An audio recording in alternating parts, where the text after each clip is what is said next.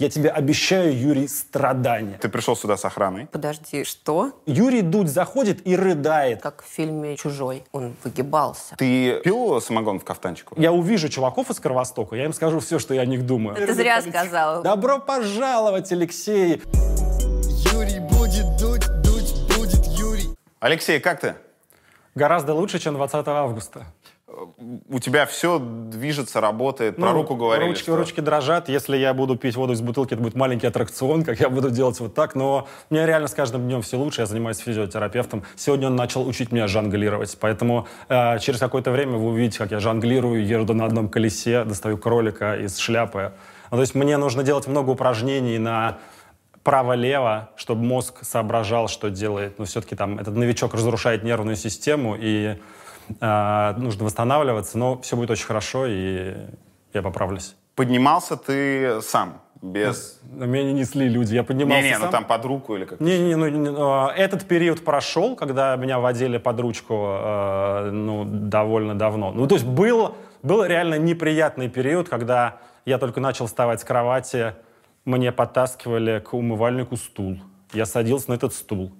Типа, чтобы умыться, занимало у меня там три минуты, и, и потом я доходил обратно до кровати и лежал и смотрел в потолок и с ужасом думал, да неужели это будет долго продолжаться. Потом я начал есть, и потом довольно быстро начал восстанавливаться. Врачи скорее удивлены, что я восстанавливаюсь с такой скоростью. Я работаю такой морской свинкой сейчас, потому что выживших от э, этого, там, боевого химического оружия не так много, и они просто следят, с какой скоростью я восстанавливаюсь и что там нужно, как нужно помогать таким людям. Буквально на опыты тебя взяли. Ну, типа того. Расскажи, как все было. А. Я готов сейчас замолчать надолго и слушать. Мы в Москве, мы хотим, а, извините за такое слово, замочить Единую Россию. И мы понимаем, что мы ее замочим умным голосованием, со- что, собственно говоря, мы и сделали в итоге. Сделали в Томске это очень сильно, в Новосибирске достаточно успешно.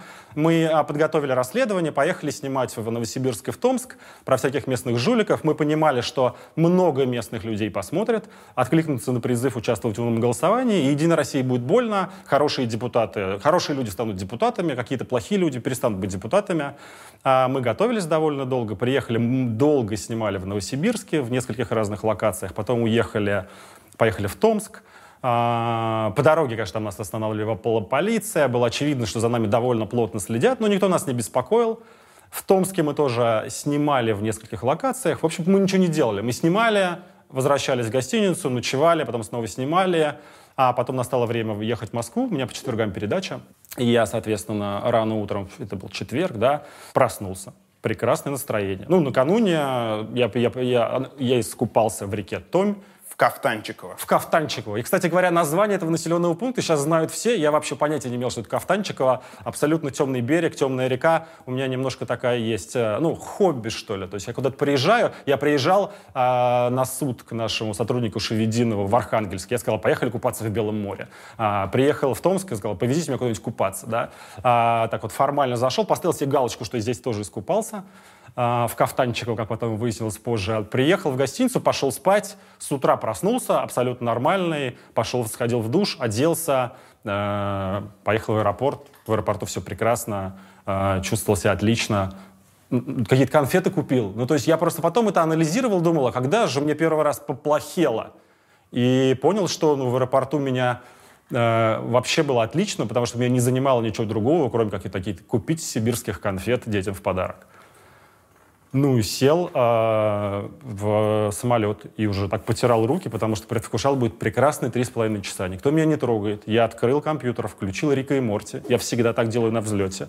Начал смотреть Рика и Морти. Ровно поэтому, кстати говоря, я знаю точно, на какой минуте мне э, стало плохо, потому что я потом открыл компьютер, На взлете нельзя быть с ноутбуком. и это классный момент, потому что я летел авиакомпанией и ждал, что мне сейчас скажут, э, типа, закрывай. А в этот раз мне сказали, ну, просто посмотрели и, типа, проигнорировали меня. Я сидел, а, ну, рассказываю, как есть, да? Окей. Потому что это важно. А, ну, и сел, и смотрю Рика и Морти. И обычно это меня так увлекает, хотя я смотрел эти серии сто раз, что это прям кайфовое время. Думаю, сейчас посмотрю, потом почитаю, никто не трогает, хорошо. А, и что-то как на 20-й минуте как-то перестало мне интересно смотреть этого Рика и Морти. Я чувствую, что ну, холодный пот льется по мне. И это очень странное ощущение. Ну, то есть меня несколько людей спрашивали, ну ты каково это умирать от новичка? Сложно объяснить, потому что это что-то такое, что ты не испытываешь никогда в обычной жизни. Ну, то есть есть какие-то вещи, которые ты не испытывал, слава богу. Инфаркт, да, или тебе не отрезали ногу бензопилой. Но в целом ты можешь себе представить базовое ощущение того, как тебя отрезают ногу бензопилой. А тут ну, по тебе льется холодный пот, и ты что-то чувствуешь, как-то так плохо совсем становится. Ну, было плохо, да, и у каждого было в жизни, он плохо, и он думает, я сейчас умру, мне так плохо, я сейчас умру. А тут прям вот это ощущение, я сейчас умру. Оно накатывает и накатывает. И вот мой пресс-секретарь Кира сидел рядом. И я думаю, сейчас он, конечно, подумает, что какой-то больной, но я закрыл компьютер и говорю, Кира, можешь поговорить со мной? Потому что мне нужно сконцентрироваться на каком-то голосе, потому что реально как-то все плывет. А это типа правило при инсульте вроде, да? Ну, я даже не думал об этом А-а-а. тогда. Я просто посидел и думал, а что так, что вообще происходит? Потому что, ну, то есть ни сердце, ни желудок. Ты не можешь... Обычно, когда тебе плохо, ты можешь проанализировать себя, ну и разложить это на какие-то. У меня болит сердце, или у меня болит желудок, у меня болит нога, я не знаю, голова болит. А, или я простудился. А здесь ты не можешь понять. И я говорю, поговори со мной. Ну, она так посмотрела на меня удивленно, говорит, хорошо, что-то начала говорить. Я, ну, я вижу, рот открывается, ну, что-то говорит, но не очень понятно. А, едет мимо а, бортпроводник, я думаю, возьму попить, а потом думаю, нет, лучше-ка я э, пойду в туалет умоюсь, наверное, мне полегчает. И уже как-то босиком пошел в туалет, зашел, умылся раз, умылся два, посидел минуту, думаю, сейчас еще посижу, потом думаю, нет, не смогу уже выйти сам. И тут ну, в этот момент, знаешь, я потом, когда анализировал, это может звучить странно, наиболее близкое описание — это Дементор в Гарри Поттере. Вот Роулинг пишет, что а, Дементор тебя целует, тебе не больно, а жизнь уходит. Вот а, абсолютно не больно. Но главное поглощающее тебе ощущение, типа «я сейчас умру», это довольно сложно, ну, то есть просто не испытываешь этого в обычной жизни, слава богу. Именно химическое оружие, оно запрещено на самом деле совершенно правильно. Это, это, это совершенно какие-то ужасные э, штуки, эти новичок, этот фос и все остальное.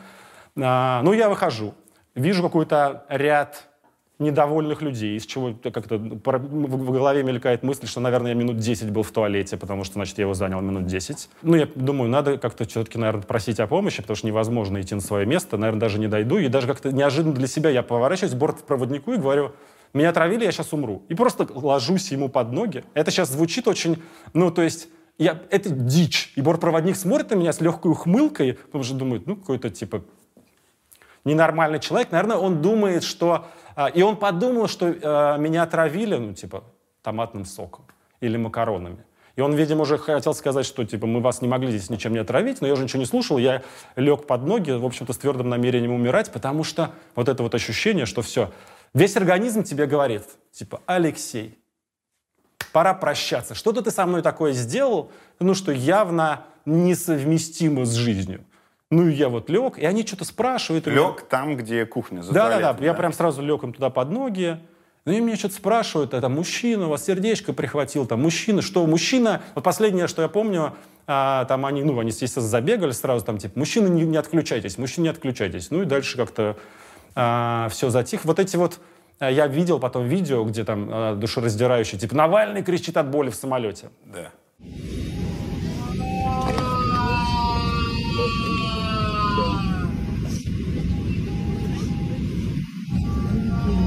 Был виден. Может, ну, то есть, наверное, то есть, очевидно, что я кричал от чего-то, э, что уже начало чудиться мне в голове, но я ничего этого не помню. Вообще не было больно. Но это хуже, чем больно. То есть вот это ощущение, что типа кирдык, вот это большие слова, там, ну, еще есть другое слово, которое я не могу сказать в эфире, оно прям такими большими буквами в голове на тебя накатывает, и ты понимаешь, что типа все, ну, типа, закончился. Поэтому, на самом деле, в каком-то смысле я даже как-то, ну, э, сложно сказать, что я удивился, когда вот э, там, а, как бы осознал себя снова уже потом в больнице, но просто было настолько понятно, что все, конец. Ну и никакие лица родных, не знаю, хорошо или плохо передо мной не мелькали, жизнь моя передо мной не мелькала, все совсем по-другому. Сейчас будет несколько пугающих цифр. Один из самых грустных фактов про сегодняшнюю Россию — это статистика иммиграции. По данным ООН, в 2019 году за пределами России проживало 10,5 миллионов иммигрантов. Мы в топ-4. Выше нас только Индия, Мексика и Китай. Сразу за нами Сирия, Бангладеш, Пакистан. При этом больше половины молодых людей в возрасте от 18 до 24 лет хотят уехать из России. По данным прошлогоднего исследования Левада-центр, таких было 53%. Это абсолютный рекорд за последние 10 лет. Но для всех, кто хочет быть частью глобального мира, есть еще один вариант. Оставаться жить дома, но работать в иностранной компании. А чтобы такую работу получить, нужно прокачивать свой английский. Для нашей банды английский тоже важная вещь, чтобы не ограничивать себя в темах и снимать за пределами России. И поэтому мы поддерживаем свой английский в Skyeng. Good afternoon, Yuri, and welcome back to Skyeng. My name is Ilga. When I was a teenager, I used to uh, hand out uh, leaf leaflets to earn a bit of cash. What is leaflets? Ah, it's like flyer, yeah. Yeah. It's interesting whether uh, Zoomers knows uh, the word flyer. Some of them do. Really? Oh, Yeah, okay. some of I think them. that it's uh, it's a word from 90s. Thank you. It was nice to meet you and bye bye. It was nice to meet you too. Yeah, Bye bye. bye-bye. Have a nice good evening. day. Для тех, кто тоже хочет прокачать свой английский, у Skyeng сейчас действует специальное предложение.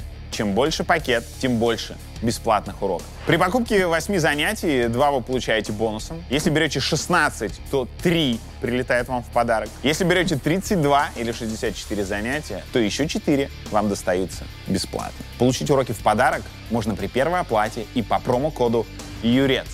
Этот же промокод действует и для нового тарифа премиум, который появился в Skyeng недавно. В этом тарифе уже есть отдельный курс для IT-специалистов и уже включены в стоимость разговорные клубы. Для всех родителей, которые слегка встревожились, когда узнали, что каникул этой осенью будет вместо одной недели две. У Skyeng есть своя онлайн-школа английского и математики для детей и подростков. Sky Smart. И там сейчас тоже доступно выгодное предложение. Если вы берете 4 занятия английского и 4 занятия математикой, то в общей сложности получаете 12 занятий в Sky Smart. Все детали по ссылке в описании. Переходим, записываемся на занятия и не уезжаем из России.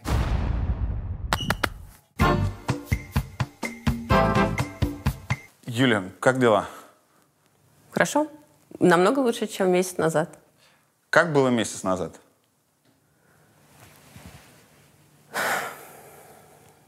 Страшно. Наверное, ты хочешь услышать от меня, что страшно. Страшно тоже было.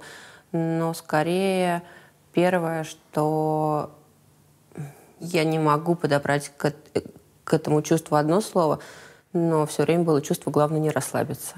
Не дать слабину. Где ты была и что делала, когда тебе сообщение пришло? А, звонок от Киры. А, я была дома, но просто так получилось, что Алексей должен прилететь был в 8 утра, и я предложила ему встретить его сама в аэропорту. А, то есть ты собиралась туда? Да, я собирала, поэтому я так рано встала, поэтому я увидела, потому что на ночь я отключаю обычно телефон, поэтому я сразу услышала этот звонок и в 6.40. э, Хорошо, что я так случайно получилось, не спала, я взяла сразу же телефон. Кир сказала, «А, Юля, а, не волнуйся, у Алексея отравление, самолет посадили в Омске. Ага. Это как передай маме, все в порядке, я в тюрьме. Примерно, да, это было так. Ну, это было коротко, все были... И она была в шоке, нужно было до меня очень быстро донести главную, главную информацию. Я сказала хорошо и положила... Ну, не хорошо, а окей, и положила трубку. Потом подумала, видимо, потрясла... Я не помню, трясла я или нет головой, но по эмоциям своим я точно потрясла головой, закрыла глаза, перезвонила ей и сказала, подожди, что? Мне, наверное, нужно приехать в Омск. И она сказала, что да вот тут говорят, что может быть через день ему станет уже ничего, может тебе и не стоит ехать, мы сами прилетим. Я сказала, ну нет, я все-таки поеду. Быстро посмотрела рейсы, и тоже еще одна удача, кроме того, что я рано проснулась, а, рейс был через два часа. И я схватила чемодан, а, схватила какие-то вещи, первый раз так собиралась, то есть не складывала что-то в чемодан, а вот, как показывают в кино, из шкафа что-то выдернула, кинула в чемодан. Оказалось потом, когда я его раскрыла через сутки, что там какое-то платье, юбки, какие-то странные вещи были. И я сама удивилась, что я их привезла с собой, потому что это было вот просто я кинула их а, а, в чемодан, закрыла его. И билеты на самолет я покупала уже в такси. Таксисту, когда я вызвала такси, села в такси, я таксисту говорю, а, вы знаете, у меня через два часа самолет, я должна успеть. А, он удивился, а, спрашивает, что же а, люди, к которым вы летите, не предупредили вас заранее. Я говорю, ну так сложилась ситуация, что я могу только, только сейчас узнала, и он меня очень хорошо довез, очень быстро. А, я ни в коем случае не настаивала, чтобы он нарушал. А, нам повезло было на нашей дороге не так много машин. Я приехала и поняла, что я, конечно, была думала совсем о другом, что до рейса осталось еще два с половиной часа. Mm. Я просто-напросто неправильно посчитала, и три часа было, а не два. Ну, вот как раз где-то за полчаса, чуть побольше он меня довез. И пришлось в аэропорту ждать это три, два с половиной часа. И это, может, было, а, кроме самолета, это было а, ожидание этого рейса и сам самолет. Это было чуть ли не самое страшное, кроме того момента, когда я увидела Алексея. А в аэропорту как раз Вначале Кира позвонила и сказала, что самолет посадили в другом городе. Ну, уже понятно, самолет просто так не сажают в другом городе, что mm-hmm. достаточно серьезное. Но потом ее следующее сообщение было «Алексей в коме на аппарате ИВЛ». Тогда уже стало понятно, и я была как раз уже в аэропорту, и стало понятно, что ситуация достаточно критическая. И я пошла в кафе, села, и у меня полились слезы. То есть я как-то не рыдала, а я не смогла сдержать эмоции. Написала подружке, она мне говорит, у тебя черные очки с собой есть? Я пишу, какие черные очки? Что я здесь буду сидеть в черных очках? Говорит, еще черные очки. И у меня случайно тоже, вот как я взяла сумку с утра, оказались в сумке черные очки. Я надела эти очки в аэропорту, заказала себе в 8 часов утра виски 50 грамм. Ну, и мне, наверное, стало, ну, не то, что полегче. Или наоборот, эм, эмоций, дала волю эмоций, и эмоциям поэтому вот покатились слезы. Ты э, сказал, что благодаря, ты выжил благодаря пилотам, которые посадили, и врачам скорой, которые сразу же вкололи э, противоядие. Да. Они действовали по инструкции. Прелесть ситуации в том, что они просто очень классно выполнили свою работу по инструкции, которую, то есть пилотам сказали, значит, человек уже там, типа, сейчас отбросит кони, они моментально начали сажать самолет. Фельдшерам сказали, чувак в отключке, они пришли, сказали, ну, похоже, что он действительно вкололи его тропин. Приехала реанимация, сказала, о, да он же похож на, на наркомана в передозе, у него явно отравление, поэтому вот ему атропин, везем его в токсикологичку. Они все очень четко сделали по инструкции, но а, знаешь, в России как устроено? Когда все работают по инструкции четко, это скорее цепь счастливых случайностей. Увы. А, ну, наверное, самое страшное было зайти в самолет и понять, а, в Омск летишь, наверное, примерно часа четыре, и понять, что на 4 часа тебя отрезают от любой информации. А, вот это был действительно очень страшный момент. Я летела а, с Ваней Ждановым, директором ФБК. Он тоже, а, на счастье, успел на этот рейс. И я не могу сказать, что я человек, который все время болтает. И как рассказывали потом ребята, когда спросили, ну как вы долетели? Он сказал, нормально. Юля говорила, 4 часа не останавливаясь. То есть я ему рассказала про детей, про одного, про другого, про семью, про все наши какие-то семейные дела. Выложила ему, наверное, все секреты, пока мы еще его не спрашивали, что я ему рассказала за эти 4 часа. Это, наверное, достаточно долго. Но я боялась на секунду даже вот остаться сама с собой, подумать, поэтому мне нужно было с кем-то говорить. И страшно было приземляться, потому что вот этот момент, что я должна... смс Да. И какие будут эти смс -очки. И я Ване говорю, давай ты будешь смотреть, а я по твоей реакции пойму. И он, разумеется, тоже нервничает. Он берет э, телефон, смотрит, листает, кладет обратно. Смотрит, и я вижу, что у него напряженное лицо, и ну, я в тот момент а, даже ему сказала, Ваня, все плохо, просто скажи мне сейчас. А потому что мне хотелось собраться в самолете, и мне казалось, что он мне не, не, и выйти нормально уже в аэропорт. А он, наоборот, мне казалось, были мои мысли такие, что он боится э, мне сказать в самолете, потому что ведь когда мы выйдем в аэропорт, э, э, уже будем в аэропорту, там будет э, ну, какие-то врачи, если неизвестно, как угу. я среагирую. И мне казалось, что он молчит из-за того, что вот он меня куда-то хочет, хочет вывести, где могут оказать какую-то помощь мне. И я ему говорю, скажи мне правду, скажи мне правду. Что такое кома? Что ты чувствуешь, когда находишься в ней? А... Ничего?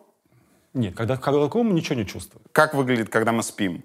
А, вечером мы что-то помним, как мы отрубаемся, да, то есть в, в интерьерах кровати, а, а потом уже просыпаемся от будильника. Вот это все, что между, если мы нормально спали и не просыпались, мы не помним.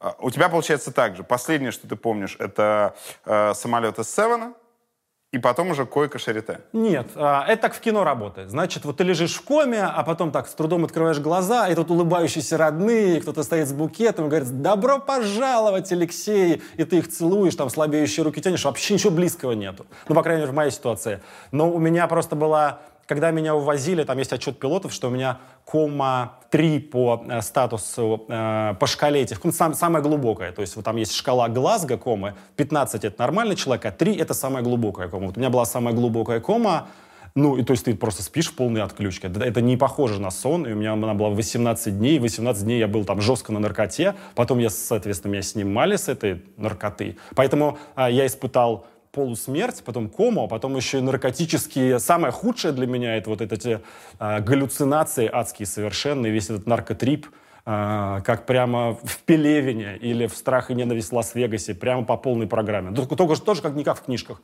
Все очень плохо. Я не верю, что кто-то платит за это деньги. Это было несколько стадий, где вот сейчас мне даже сложно понять, что было, а что не было. Ну, например, в течение продолжительного времени я жил в реальности, при которой а, пришла жена, потом пришел Леонид Волков, и они сказали, Алексей, ты попал в страшную аварию а, в Берлине. И э, вот есть японский профессор, он стоит рядом, он сделает тебе новые ноги и новую спину. И почему-то это типа выглядело, как, знаешь, в фильме «Человек-паук», там, в первой серии, вот этот чувак с таким манипулятором. Подожди, это ты сейчас восстанавливаешь, что ты как бы видел, да? Это не, это не то, что видел, это было реальнее, чем ты.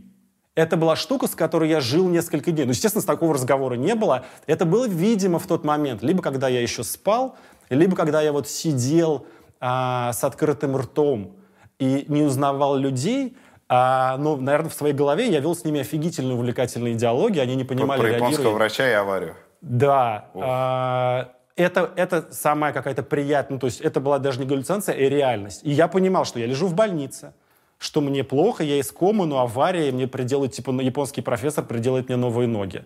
И, и ночью, значит, я сплю и страдаю от галлюцинаций. Потом меня ну, постепенно вот эта реальность с аварией исчезла. Ну, то есть это было несколько-несколько разных стадий. Потом как-то я на уровне ощущений начал понимать, что вот Юля приходит, там, подушка. Для меня было важно, там, она подушку мне поправляла, и я вот ее идентифицировал, и все время ждал. Это уже какая-то следующая стадия выхода. И потом случилось какая-то вещь, когда я начал узнавать людей. Когда они мне первый раз сказали, мне очень смешно рассказывал Леонид Волков, ну, то есть там неделя была, и вот меня, меня сажали. Неделя, неделя того, что ты уже пришел я сюда. Уже, я уже прос, ну, проснулся. И, и вот эти галюны, это как раз когда ты уже проснулся. Да. Угу. А, типа вот меня сажали, я сижу просто и смотрю в одну точку. И они мне что-то объясняют и объясняют. Ну, и, естественно, у всех страх, что я буду останусь всегда таким. И, ну, они мне говорят, вот Алексей, новичок. Он говорит, в какой-то момент я просто поднимаю глаза и говорю, что здесь, блин, ну, то есть это было не очень цензурно. Что за херня здесь происходит? И типа снова. И он говорит, ну, в этот момент я понял, что ты, наверное, восстановишься. Но это было довольно долго. Ну, то есть был период, когда я все понимал, всех узнавал, со всеми разговаривал, но был одержим идеей, что значит, я уже здоров, заберите меня отсюда. Сейчас я понимаю, что это тоже была часть каких-то галлюцинаций. Самая адская галлюцинация была, я называл ее группа «Кровосток». Причем я понимал, что это галлюцинация. То есть как бы я засыпал, я, я увижу чуваков из Кровостока, я им скажу все, что я о них думаю. А, появлялся, я, я перемещался в, типа в камеру. И там тебя спрашивают о правилах нахождения в камере, и это какие-то строчки из песни группы «Кровосток», и тебя их спрашивают бесконечно. Ну, то есть ты, ты отвечаешь раз, ты отвечаешь два, а потом тебя спрашивают про это 10 тысяч раз. И пока ты не можешь, а, пока ты не ответишь, тебе, тебе нельзя спать. Ну, вот это вот самая большая проблема. Ну, то есть галлюцинации, вот в моем случае, вот эти вот нарко вся фигня, это никакие не розовые слоны, не говорящие зайцы, это никакие неприятные ощущения. Это реально довольно адская фигня. Наркотики — это зло. И, и вот я повторюсь, я не представляю, как кто-то может платить за это и получать наслаждение от этого. Ну, то есть это прям, прям было очень плохо. Очень смешно. Юля мне потом рассказывала, что ну, я вообще был одержим идеей сбежать. Даже я, первое ощущение, которое я помню, я пытаюсь все время встать с этой э, с, с койки, ну, я весь в проводах и в трубках, э, срываю себя трубки, заливаю там все кровью, бегут медсестры, укладывают меня обратно. Но меня, кстати, не привязали. Они э, потом рассказывали мне, у них была дискуссия, привязать меня или не привязать, но решили не привязывать. Я уже разговаривал с ней, приходил профессор, там что-то общался со мной, потом уходила, и я повернулся к Юле и сказал, иди забери у нее пистолет, мы сбежим. Ну, то есть, и это уже я разговаривал. Я понимал, что это моя жена, я мог сказать какие-то слова. Поэтому это такая лестница, по которой ты карабкаешься. И сначала ты докарабкался до точки, ну, где ты вроде... Ну, все, ну, вот сейчас у меня восстановился там темп речи. Я умею снова писать. А, я умею снова читать. Ну, там, у меня какие-то физические есть проблемы, но довольно быстро восстанавливаюсь. Но это все Печатать? равно гораздо сложнее. Ну, ну, я научился. Я уже я позавчера начал пользоваться компьютером, то есть я, я печатаю, это, это очень, выглядит очень смешно. Uh, в CSGO э, Захар меня начал э, тренировать, и это такая вот э, э прикольная штука. Для моторики полезно. Да, для, реально для моторики и для реакции. Э, для, для реакции очень полезно. Ну, то есть это лестница, по которой ты карабкаешься. И если тебе повезет и есть хорошие врачи, то ты докарабкаешься до ситуации ну, 100% восстановления. Ну, если не повезет, останешься на, на ситуации, где ты сидишь с открытым ртом на стуле и никто не понимает, можешь ты а, а, воспринимать что-то или не можешь. Юрий будет дуть, дуть будет Юрий. Что самое тяжелое было в больнице? Увидеть. Увидеть и понять, что ситуация, наверное, еще хуже, чем я э, ожидала. Э, увидеть страх врачей, которые боятся а, тебе что-то сказать, явно не договаривают, явно что-то скрывают. А, но первое, конечно, самое стра- страшное было увидеть Алексея в коме, и у него же еще были судороги. Это знаешь, как в фильме «Чужой». А, он выгибался. В смысле, уже когда лежал? Да. Но это был, я не знаю, как, как, как это происходит, а, какие-то судороги мышц или что это. И это было страшно, конечно. Но я понимала, что я не могу расслабиться, потому что, но все равно а, в этой ситуации я его самый близкий человек, я жена. Если я расклеюсь, ну, все по очереди начнут расклеиваться. Поэтому я постаралась собраться. А, ну и страшно было, когда я вышла, и один из врачей не административного, так сказать, ага. персонала, там главные врачи, заместители главного врача, которые в основном со мной общались, которых отправили со мной общаться, я так понимаю, а вот врачи, которые работали, а, мне сказал в коридоре, какое горе, держитесь. А знаешь, когда так говорят, это практически соболезнования выражают. Поэтому это было страшно, и я с каждым моментом, пока мы были там, я понимала, что я должна его забрать. Я должна его забрать, я должна его забрать, не расклеиться и забрать. Забрать, потому что там хорошо не вылечат. Потому Почему? что там правду не скажут. Mm. Потому что было видно, а, например, когда я пришла к главному врачу, меня отвели к нему, был главный врач, заместитель главного врача и девушка, которая девушка-женщина, которая является заместителем министра здравоохранения Омской области. Ага. Потом еще один замминистра здравоохранения пришел. Ну и вот это вот административное такое очень сильное давление. И я им тоже говорила, вы извините, я с вами говорить даже не хочу. То есть я хочу обсудить это с врачами. Я, в принципе, не понимала, что там делают э, столько чиновников. Как этот яд попал на тебя? Никто не знает. Во-первых, есть понимание, это, это жидкость или нет? Никто не знает. Э, Это суперсекретная фигня, и само обладание этим ядом, этим новичком, этим веществом, это боевое отравляющее вещество, оно запрещено. Его нельзя хранить нигде, ни в каких количествах. И никто никогда, не, одна из проблем для Путина сейчас заключается даже не в том, что в вопросе, там, что он меня приказал отравить или не он, а в том, что доказанный факт, что в России некто а, достал новичок и использовал, что является само по себе уже нарушением вот этой конвенции о запрете химического оружия. Он может быть в виде спрея, он может быть в виде жидкости, он может быть в виде контактного. Исходя из того, что а, мы понимаем, что я из номера выходил, схватившись за бутылку с водой, будучи уже пораженным, а, и, а, значит, как бы заражение произошло в гостинице. Потом прошло 3 или 4 часа, долгий период.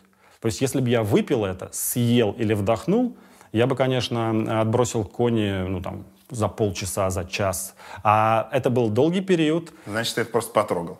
А, Я либо потрогал. Ну, слушай, это могло бы, знаешь, я снимал рубашку с вешалки. Дотронулся до вешалки и привет. Это могло быть на одежде. Это могло быть где угодно, на самом деле. И э, там нужно в этом и смысл боевого химического оружия. В принципе, вот то, что называется ФОС, да, это дихлофос. Это то же самое. Но для того, чтобы отравиться дихлофосом, тебе нужно его флакончик выпить, и, и тебя все равно откачают. А боевое химическое оружие, оно э, именно в том, что оно из нескольких компонентов, и ка- каждый компонент безвреден. Потом нужно микроскопическое количество, чтобы убить человека. И самое главное, оно растворяется в организме бесследно. Ровно поэтому меня так долго держали в Омске. Они ждали, пока все разложится в организме, и не будет никаких следов этого новичка. Но тут они ошиблись просто с таймингом. Тебя держали, потому что ждали, что выйдут следы. Меня Твоя держ- версия. меня- моя версия, и да, это же не просто версия, это рассказ и моей жены, и всех людей, которые там были, и которым я ужасно благодарен, которые просто там а, устроили битву самую настоящую. Было дов- довольно очевидно, что сначала они просто ждали, что все-таки как бы я помру, а потом они ждали, что ну, либо я помру, либо превращусь в этого овоща, а, либо как минимум выйдут следы. Ну, там, идея была в том, чтобы меня не выпускать, да, как можно дольше. И, и потом врачи, которые меня перевозили, они сказали, что кома это такая штука вот на этом этапе, ну, что чем дольше ты находишься, э, ну, тем будет больше последствий. Если бы я еще несколько часов там в Омске находился бы, то, наверное, я бы интервью больше никогда не давал, а в лучшем случае вот там типа сидел и, не знаю, меня на каталочке сюда прика- прикатывали бы. Почему вы хотели именно в немецкую клинику? Никто не хотел в немецкую клинику. Все просто понимали, что нельзя оставаться в омской клинике. Потому что, ну, во-первых, а, омская медицина, она легендарна даже по меркам российской медицины своей ужасностью. А потом самое главное, но штука была в том, что как бы все понимали, что отравили. И все понимали, что сейчас он помрет. И поэтому нужно хотя бы, чтобы начали лечить от отравления. И тут выходят люди и говорят, он перепил самогона. Ну как можно у таких врачей оставлять? Ну, то есть в клятву Гиппократа ты не веришь? Что, что значит не веришь? Я Ну, что люди, смотри, как я, я понимаю, я немножко наивен, вот, но я сталкивался с ситуациями, когда и я вообще никогда не лечился за границей, но в России, несмотря на весь звездец, который происходит в системе здравоохранения, еще очень много талантливых врачей. И в том числе каким-то образом они есть и в бесплатных клиниках, Да. которые лечат, спасают и добросовестно делают свое дело. И мне казалось, что просто когда у врача есть дилемма следовать клятве Гиппократа или выполнять то, что говорит ему делать э, человек в штатском, ну, он все-таки как бы либо задумается, либо точно выберет клятву Гиппократа. Я слишком наивен? Нет, ты не слишком наивен. А, много совершенно потрясающих людей было, в том числе в этом Омском госпитале, на низовом уровне. Ну, там есть главврач, он не врач, он член, член Единой России. И что, он скажет э, своим врачам, что не лечить или лечить не так? Слушай, но он выходил и говорил, официальный диагноз – нарушение обмена веществ. То есть чувак просто в, самолете падает, впадает в кому, а они говорят, да никакого отравления нет. Мы взяли 60 анализов, там нет никакого отравления. И они, кроме того, там приходили врачи и говорили, надо его увозить. Реани- Почему, на самом деле, меня отравили в регионе? Они понимали, что в Москве, во-первых, много классных врачей, во-вторых, есть контроль за этими врачами. В Москве, ну, как-то так или иначе, может быть, не так эффективно, как в Германии. Ну, что-то там мне не дадут умереть. Ну, как бы я застрял бы в Омске, ну, потом бы умер. Отвезли бы меня в Омский морг. Ну и кто там бы делал какую-то экспертизу? Ну хорошо, в Омском морге бы сказали бы, ну ум- умер человек, подозрительная смерть сказали бы все. Юрий Дудь выпустил бы фильм, каким он был, наверное, через полгода. А на митингах бы ходили с такими... Кла- Классно у нас репутация. Ну, Окей. я надеюсь, что ты хотя бы выпустил такой фильм бы. А, на митингах были бы мои классные портреты. Много людей бы говорили, мы не верим, что он, а, значит, умер в 44 года внезапно. Ну, выходил бы Владимир Соловьев и говорил, да он пил самогон в кафтанчику. То есть просто это какое-то супер вранье. А говорили, что э, говорят, он там наркотиками увлекался и так далее. Экспертизу бы никто не стал проводить. Ну, какое можно? А, Это невозможно было бы выяснить, в чем тоже смысл химического оружия. Она разлагается очень быстро в организме. Ты пил самогон в кафтанчику? Нет, я не пил самогон в кафтанчику. Ну, Я- даже рюмашечку. Нет. Я искупался в реке, в реке и поехал обратно. В этом а, одна из причин, почему они хотели меня вытащить оттуда, потому что с первой секунды а, началась какая-то совершенно потрясающего уровня ложь. Ну, то есть вот какой-то придуманный самогон и еще что-то. И все люди, которые были вокруг меня, часть нашей команды оставалась там в Томске, часть команды летела со мной и видела все развитие событий. И когда они, с одной стороны, видели происходящее развитие событий, с другой стороны, они видели, что с первой минуты идет какое-то фантастическое супер вранье, они понимали, что ну, нужно вывозить, и задача властей держать от него как можно дольше. Но а, там, все врачи, с которыми связывались, они говорили, что, конечно, надо ввести, и нет такого, такой вещи, как нетранспортабельный пациент, потому что самолет медицинский, он оборудован там, лучше, чем любая больница, и точно лучше, чем Томск- э, Омская больница. Но они выходили с наглыми лицами говорили, а он нетранспортабельный. А что сделаешь-то? И а, в этом смысле я ужасно благодарен своей жене и всем остальным, которые там просто устроили эту битву за меня. Ну, а власти-то никакой нет. Ты же не заберешь, не будешь штурмовать больницу и не потащишь э, вот это все. Но, но, тем не менее, они устроили целую движуху и заставили как-то власти все-таки в итоге отпустить меня. Как ты сама объясняешь, как удалось его достать оттуда и перевести в Германию? Я прям помню этот момент отлично. Мне кажется, он такой настолько кинематографический. А на второй день, когда вот, наверное, много народу следил, и было понятно, что, скорее всего, его не отдадут. Я поехала на встречу э, с немецкими врачами уже после того, как меня не пустили к ним в больнице. Мы узнали, в каком они отеле остановились, созвонились с ними, и я к ним приехала. Мы с ними пе- переговорили в этой гостинице, и они сказали, что напишут... Они, нам- они мне сказали, что он аб- абсолютно транспортабелен, что они его готовы вывозить, и что напишут мне бумагу, но это займет какое-то время, около часа. Вышла из гостиницы, с одной стороны река, деревянный такой настил, на который я плюхнулась, и с другой стороны была свадьба. И вот там такое веселье, а, поют какие-то песни. а, Кричат все, горько. да, э, горько не кричали, но все красиво э, наряженные, одеты.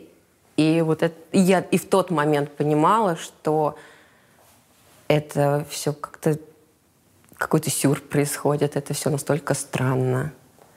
Вот, наверное, в тот момент я подумала, что я я, я не думала так, что я не смогу его собрать. Я подумала, что, наверное, сегодня я не смогу его забрать. Я думаю, что это было много усилий многих людей. И, наверное, мое какое-то давление, и давление а, в прессе, в интернете, что мы хотим его забрать, а его нам не отдают.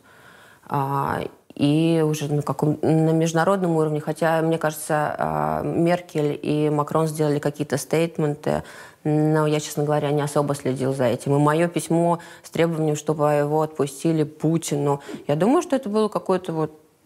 Все эти усилия сложились, и в какой-то момент они поняли, что им будет проще его отпустить, чем устроить вот такое вот ну, шоу, плохое слово, но шоу, как он умирает в прямом эфире. Как бы это сейчас страшно не звучало, и я а, после этой истории научилась говорить слово, наверное, «смерть умирает», потому что в моей семье, когда Леша или дети что-нибудь такое говорят, я все время ужасно на них ругалась, и я не, не люблю произносить эти слова. А, теперь вот как-то мне стало проще это делать, потому что я понимала, что он, скорее всего, там умрет. Твои соратники потом собрали улики из гостиничного номера. Да.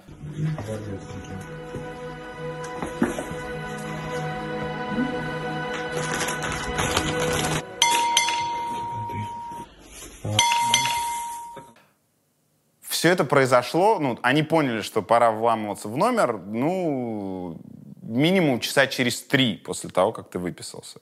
Чуть-чуть доехать Не, до не, аэропорта. быстрее, быстрее. Ну, подожди, чуть-чуть доехать А, до аэропорта. выписался, ты что имеешь в виду? А, ушел из гостиницы, покинул ее. Почему номер был не убран? Ну, Потому что еще было раннее утро. Я ушел из гостиницы в 6 утра. А мы приземлились в Омске, они получили новость о том, что Навальный сейчас как бы помрет, и его явно отравили. А, они получили тоже ранним утром, они сидели за завтраком. Еще никто не убирался в Ну, номере. типа в 9 по местному. Ну да, и поэтому, а, опять же, тут нужно просто понимать контекст, в котором мы живем. В каждом интервью у меня все, все с первым вопросом, а почему вас еще пока никто не убил? А, и сценарий, при котором меня убивают, ну, говоря там честно, он постоянно, бесконечно обсуждается в ФБК. И, ну, там, чаще всего с шутками-прибаутками, но тем не менее. Поэтому они сделали совершенно, ну, то, что, к чему, в общем-то, теоретически были готовы. Им сказали, что Навального отравили. Они, ну, да, пойдемте в номер и посмотрим, что он ел и пил. Они пошли в номер, их не пускали, они 40 минут, они просто поставили там пост около номера, чтобы туда никто не заходил. А, через некоторое время они уговорили администратора, зашли, взяли бутылки, какие-то там, не знаю, следы. Сейчас, возвращаясь как бы назад, ну, то есть просто никому в голову бы не пришел, если бы ну, мне накануне, или даже тогда кто-нибудь сказал бы, новичок, химическое оружие, ну, то есть я бы рассмеялся бы в лицо. Но отматывая сейчас, конечно, нужно было, я не знаю, там, куски обоев срывать, взять, брать мазки отовсюду для того, чтобы собрать больше улик. Ну, они зашли, то есть они посмотрели мини-бар, посмотрели открытые бутылки, забрали их с собой. Это не то, что там они улики вывозили, а ну, они просто взяли то, что лежало на поверхности. Среди тех, кто собирал, была Мария Певчих. Кто это такая? Начальник отдела расследования. Она много лет работает, ее знают многие журналисты. Почему э, никто ее не знал, кроме вот многих журналистов? Ну, нет, на самом деле нет такой вещи, что никто ее не знал. Все журналисты в России, которые занимаются расследованием, конечно, знают ее, она работает в ФБК много лет. Просто она выбрала довольно давно некую такую непубличный для себя формат. Поэтому, например, Албуров Георгий в отделе расследования, его знают там ну, очень много людей, он там ведет твиттер, он известен там многим. А Певчих, ее не, не знаю, но она никогда не была каким-то секретным сотрудником. Все журналисты-расследователи ее знали много лет. Писали, что вы э, с э, Певчих в одном номере жили. Это А, так? Ну, конечно, нет. И мало того, а, у нас есть специальный протокол. Никто никогда не заходит ко мне в номер. Ну, например, а, она была ответственной за съемки, и у нее там где-то была моя рубашка. Если что ей нужно передать, а она писала мне, я выходил в коридор и брал у нее что-то. И в этом смысле никогда ни одно лицо противоположного пола ни в одной гостинице нигде даже не заходит ко мне в номер, потому что я отлично понимаю, что потом они возьмут видеозапись и скажут типа заходит к нему женщина, спустя три часа, посмотрите, она растрепанная, выходит из номера. Поэтому а, совершенно точно, ну, это, это выдумка, и такого быть не могло, и, и иначе бы, конечно, бы они публиковали бы видеозаписи, как кто-то хотя бы, не знаю, там, женщина или мужчина входит ко мне в номер, и никто ко мне никогда не входил. Что меня смутило в транспортировке улик? Ее спросили, где э, были м, улики, и она ответила, что стратегически расфасованы в разных местах. Э, они были э, в ручной кладе, в багаже они были расфасованы. Но ты же помнишь, что когда Скрипалей травили, там была женщина, ее Дон Стерджес зовут. Да, она умерла. ее приятель, которые с флакона, кажется, как-то коснулись, приятель был в критическом состоянии, а она умерла. Он ей подарил флакон, она подумала, что духи, она брызнула на себя и умерла. Как тогда люди могут вкладывать ручную и вообще в багаж запихать вещь, которая может перетравить То, всех? Во-первых, еще возвращаемся. Никто тогда не понимал, какие, на какой новичок, какие улики. Они зашли и собрали бутылки, потому что, ну, предположение базовое заключалось, когда сообщение Навального отравили, нужно пойти и взять еду его с номера, потому что, ну, может, в бутылке там цианистый калий, ну, или нечто. Предположение, при, даже при всем понимании, что наша власть безумна, предположение то, что они внутри России будут использовать боевое химическое оружие, оно все равно звучало диковато. И на тот момент никто не думал про улики. На тот момент, когда мою одежду всю и все эти бутылки, и в том числе потом моя жена, привозили сюда, была идея одна, что мы отдадим всем врачам, чтобы они поняли, от чего его лечить. Ну, то есть, типа, чувак отрубился, от чего лечить-то его? Ну, Ну вот смотри. Ну, вы же вот, понимаете, вот- что это отравление все равно. Ну, а какое отравление? Потому что а, базовые анализы, они не показывают ничего. В этом смысл химического оружия. А, для того, чтобы понять, от чего лечить, желательно разобраться, чем отравили. Именно поэтому а, мы, ну, то есть они не отдавали какие-то эти бутылки, все остальное, там, спецслужбам или кому-то.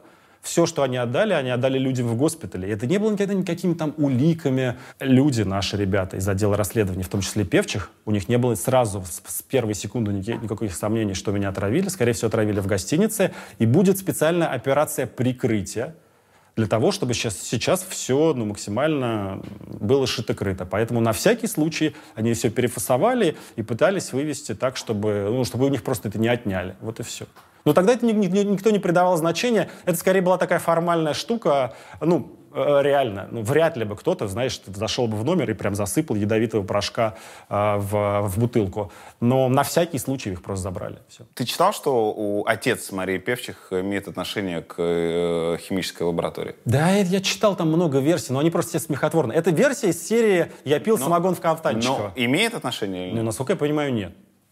Это все выдумка. Ну, то есть он имеет отношение к какому-то бизнесу, но это абсолютно, он не имеет никакого отношения к химии и всему остальному. У тебя не закрылись сомнения? Нет, у меня не закрались сомнения. Ну, то есть, вот еще раз, когда я очнулся, и когда стал способен понимать, и когда я с первый раз понял, мне сказали новичок, я сказал, что за... Уже, вот, уже понимаю, сказал, что за дичь, я не верю ни в какой новичок. Потом мне объяснили, что уже к тому моменту три лаборатории, там, независимые в разных странах, сказали, что это был новичок химическое оружие. И так, тогда, через некоторое время, я осознал и поверил в это. Но доступ к такому виду оружия, его не имеет просто химик. Да? Путин сказал смешную вещь э, в разговоре с Макроном, если верить СМИ, да, о том, что я сам, сам значит, сварил новичок и сам себя травил. Ты веришь, что он так мог сказать? Ну, судя по тому, что довольно подробно об этом написали французская пресса, а потом, а, а потом французский МИД заявил о том, что он начинает проверку в связи с утечкой, я так понимаю, они специально сделали. Ну, то есть они таким образом фактически подтвердили. Сами слили? Ну да, сами слили, а потом начали Ай-яй-яй. проверку. Да. Ай-яй-яй. Ну, выглядит это так. Я думаю, слили просто потому, что а, ну, реально там взбесились, в том числе из-за уровня вранья Путина. То есть, когда ты президент, ты ожидаешь некий доверительный разговор. И я думаю, что там было ожидание такое, что, ну, он скажет, типа, ну, знаете, у нас там какие-то вещи вышли из-под контроля, мы тут разберемся, а, и мы не можем рассказать всех подробностей, но вот тут, типа, мы порешаем вопросы, не беспокойтесь. А чувак говорит, знаете, скорее всего, Навальный симулировал и сам себя отравил. Ну, это раздражает людей. Такой, такой уровень вранья, конечно, раздражает. Даша, понятно, это взрослый человек. э, вот Захар там, на старте под- подростковой жизни. Сложные разговоры с ним у вас бывают относительно деятельности Бати?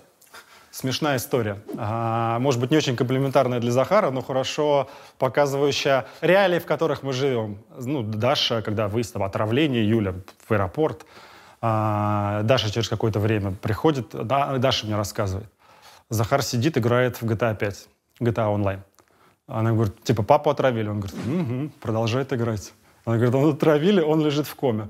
Такой, да, в коме это плохо. И, и продолжает играть в GTA Online. Ну, просто... Правда, он сказал, ну нифига себе. Но Ну, дальше продолжает играть. Ну, просто ну, нужно, нужно просто отдавать себе отчет, что они же тоже смотрят эти интервью. И в каждом интервью они слышат а, вопрос типа, ну, а вот боитесь ли вы, что вас убьют? А почему вас не убили? И контекст этот идиотский, а, типа, убили, не убили, убьют, не убьют, а он настолько пропитал все, что э, ну, там какие-то были ужасные моменты, опять же, это все пропустил, но для меня сейчас самое большое удовольствие во всей этой истории, ну, если из нее можно извлечь удовольствие, когда они мне пересказывают свои шутки нервные, которые они шутили во время этой ситуации, ну, типа, когда меня подвезли в этой коробке к самолету, а, что они там шутили? Что Навальный так много... Алексей, ты летишь. На частном на- джете, да. Так много раз расследовал полеты на частном джете, что а вот сейчас ты сам летишь, правда, в коробке с надписью «Biohazard». Или типа там, что вот а, Шувалов возит корги на самолете, а я везу мужа в коробке. Ну, то есть вот типа того. Алексей в коробке был, да? Ну, то есть это какая-то э, кислородный Ну, это- это кокон? бокс такой. Это же скорее что-то типа кислородного кокона, да. Такой бокс, э, в котором воздух. Но там же еще была история про то, что, ну, типа, отравлен, он должен быть как-то изолирован. А. Поэтому это был бокс, на котором написано биологическая угроза, и вот этот вот значок такой, знаешь. П- Пардон за, подробность. А вы просто рядом, рядом с этим коконом? Или он изолирован из салона? Нет, этот кокон уже сам по себе изолированный, поэтому А. от него не надо далеко сидеть. Ну, не совсем, вот как мы с А. тобой сейчас сидим. ну, Говоря откровенно, это типа гроба. Сидишь на Ну, диване, я рядом просто с тобой Я- извинился, сидит. да, перед... Решила Ну не ладно, все говорить. нормально, все живые, уже всех отпустила. Ну, мне это вообще проще всех. Юрий будет дуть, дуть будет Юрий. Одной из версий э, федеральных каналов было, что тебя могли отравить свои. Почему ты исключаешь такую версию?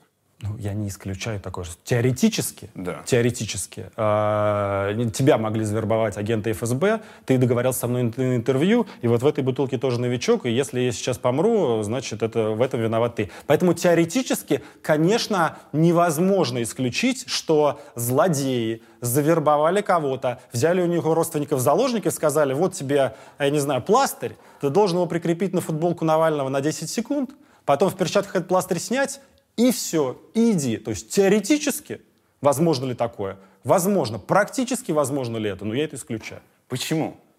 Ну, потому что я Вот с это, этими людьми смотри, работаю вы- там много-много лет.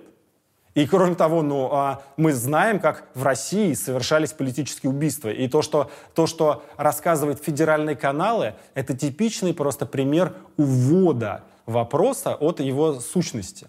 Потому что, ну, как бы, Немцов сам себя застрелил, Не, понимаешь? это- это понятно, что- за- отравили родственники. Уход от там, главного, это понятно. Но чисто для себя, ты же как-то выстраиваешь свою безопасность. И у тебя много сотрудников в ФБК. Как часто тебе приходят подозрения и мысли о том, что кто-то может быть... Никогда. Кроме того, тут э, особенность вот этого приема, который был применен, заключается в том, что применить новичок и э, такого рода оружие могут только специально обученные люди. То есть ты не можешь просто сказать, парни, вот вам, э, не знаю, флакон или жидкость, сделайте это. Скорее всего, они отравят сами себя и убьют сами себя мгновенно. Поэтому э, убийцы, которые используют химическое оружие, это специально тренированные люди. Именно поэтому это одно из косвенных доказательств того, что, конечно, это был приказ Кремля. Это не, это не, не- не могла быть просто а, вышедшая из-под контроля, я не знаю, там, олигарх или какой-то коррупционер, потому что совокупность новичок, люди, уме... обладающие им, имеющие доступ и умеющие использовать это, это, не знаю, пять человек в службе внешней разведки и пять человек в ФСБ. Твоя версия. Кто это сделал? Моя версия заключается в том, что это сделали сотрудники либо ФСБ, либо СВР по указанию, конечно, безусловно, Путина. Потому что я, ну, а, окей, давай разложим это на элементы. А, можно ли купить новичок в супермаркете? Нет. Можно ли купить и сварить его в химиолаборатории? Нет. Это бинарное химическое оружие, невозможно это сделать. Какой-нибудь гений подпольный не может этого Нет, сделать? это должна быть довольно сложная а, химическая лаборатория. А, и, кроме того, его нужно уметь применить. Поэтому вот совокупность факторов. Во-первых, а, этот новичок. Во-вторых, все, что произошло в Омске, когда министр здравоохранения формирует группу. Ну, чем министру здравоохранения или Омской больницы? Им как-то важно, чтобы я умер в этой Омской больнице или чтобы меня не выпускали? Ну, нет, конечно. Формирует группу, она приезжает из Москвы, доказывает специально, что я не транспортабельный. И все развитие потом а, фантастическое по масштабу личное, персональное вранье Путина о том, что я а, симулировал а, и сам себя отравил, совокупность этих факторов указывает нам, у нас нет с тобой видео о том, где Путин стучит ногами и кричит «убейте его», он обижает мою Единую Россию, и он разговаривает о моих деньгах. Такого нет, конечно, но а, два человека могли э, Патрушев, из, не, не Патрушев, а кто там сейчас, Бортников из ФСБ и Нарышкин из службы внешней разведки, могут написать там, применить активные мероприятия и сварить коктейль номер 9, да, а это и приказ им о применении коктейля номер 9 в отношении гражданина России э, не может отдать кто-то, кроме Путина, безусловно.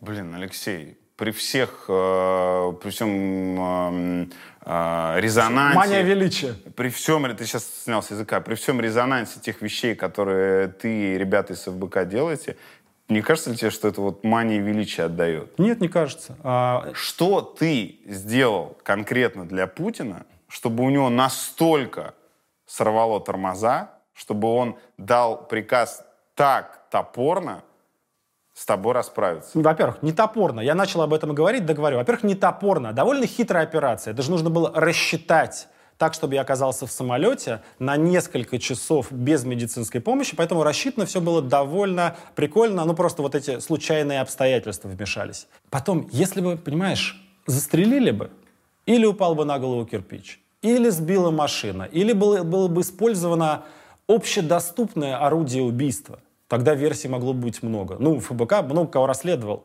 Мы огорчили, обидели, оскорбили, разоблачили много людей. Я думаю, желающих а, меня убить довольно много, и у кучи чиновников висят мои портреты, они кидают в них дротики а, а, с криком, чтоб ты сдох. Но инструмент — это просто такой большой указатель Потому что не может просто, знаешь, генерал-лейтенант ФСБ или просто какой-то чувак а, куда-то позвонить, взять новичок, задействовать бригаду киллеров, которая может им пользоваться, и вообще активизировать всю эту штуку. Где видеозаписи из моей гостиницы? Почему нет уголовного дела? Почему а, врачи в Омске вели себя так безумно и странно, меня не выпускали? Ну, смотри. То есть было задействовано, сейчас я договорю, извини, так много всяких ресурсов, Поэтому нет никакой мании величия. Просто я понимаю, что иначе, э, иначе в нашей системе оно не может работать. Почему не может? Допустим, это сделали в обход Путина. Ну, э, ну предположи. Ты веришь в концепцию башен Кремля, вот эту вот знаменитую? Нет. Башен Кремля нет? Нет, никаких, нет никаких башен Кремля. О. Есть, безусловно, то есть в Кремле есть разные люди, которые а, конфликтуют за ресурсы, кто больше украдет. Но никаких башен... Там... Но кланы есть, окей? Ну, какие-то есть люди, есть. которые дружат между друг с другом. Да, и есть дружат. все равно несколько там источников там, принятия решений и все да. остальное. Допустим, кто-то из них хочет, либо ты его достал, либо, э, допустим, они ассоциируют тебя с каким-то другим кланом, которых ты там меньше мочишь, или они, может быть, считают, что те сливают тебе mm-hmm. там часть расследований, и они хотят насолить этому клану, убрав тебя. То есть все это происходит до Путина. Путин там где-то здесь наверху, а вот, вот эти вот кланы решают свои какие-то дела. И не ставя, как они его называют, начальника в э, курс дела, они вот эту вот операцию проводят. Проводят плохо, и когда это становится известно – их начальник пытается каким-то образом спустить на тормоза. В твоем объяснении работает все, кроме выбора метода убийства. Не существует вещи, при которой, ну, опять же, выписать что киллера и застрелить можно. У нас по закону, подожди, по закону нельзя, как не... Ты хочешь сказать, что не существует человека, который может без ведома первого лица государства применить новичок? Ты это хочешь сказать? Я хочу сказать, что без ведома директора ФСБ или главы СВР невозможно это сделать. По закону нельзя носить а, огнестрельное оружие в России. Ты понимаешь, сколько людей имеют это огнестрельное Потому оружие? Ты знаешь, где его купить в... и как применить. А новичок ты купить не можешь. В этом вся штука. Да ты не веришь в существование каких-то единичных или там десятка ниндзя, э, которые умеют им пользоваться и не состоят ни на какой официальной ну, службе? Э, я, э, это не вопрос веры и предположения, это вопрос нашего знания о мире. У нас есть одно в России доказанное убийство за использованием предыдущей версии новичка. И э, один из его создателей продал киллерам за, по-моему, за 4000 евро или за сколько там ампулу с этим новичком. А, и его нельзя просто так, ну, после этого прошло много-много лет. Не существует такой вещи, как черный рынок. Кроме того, а, доказано уже сейчас, что это какая-то новая модификация. И, и а, это не просто яд.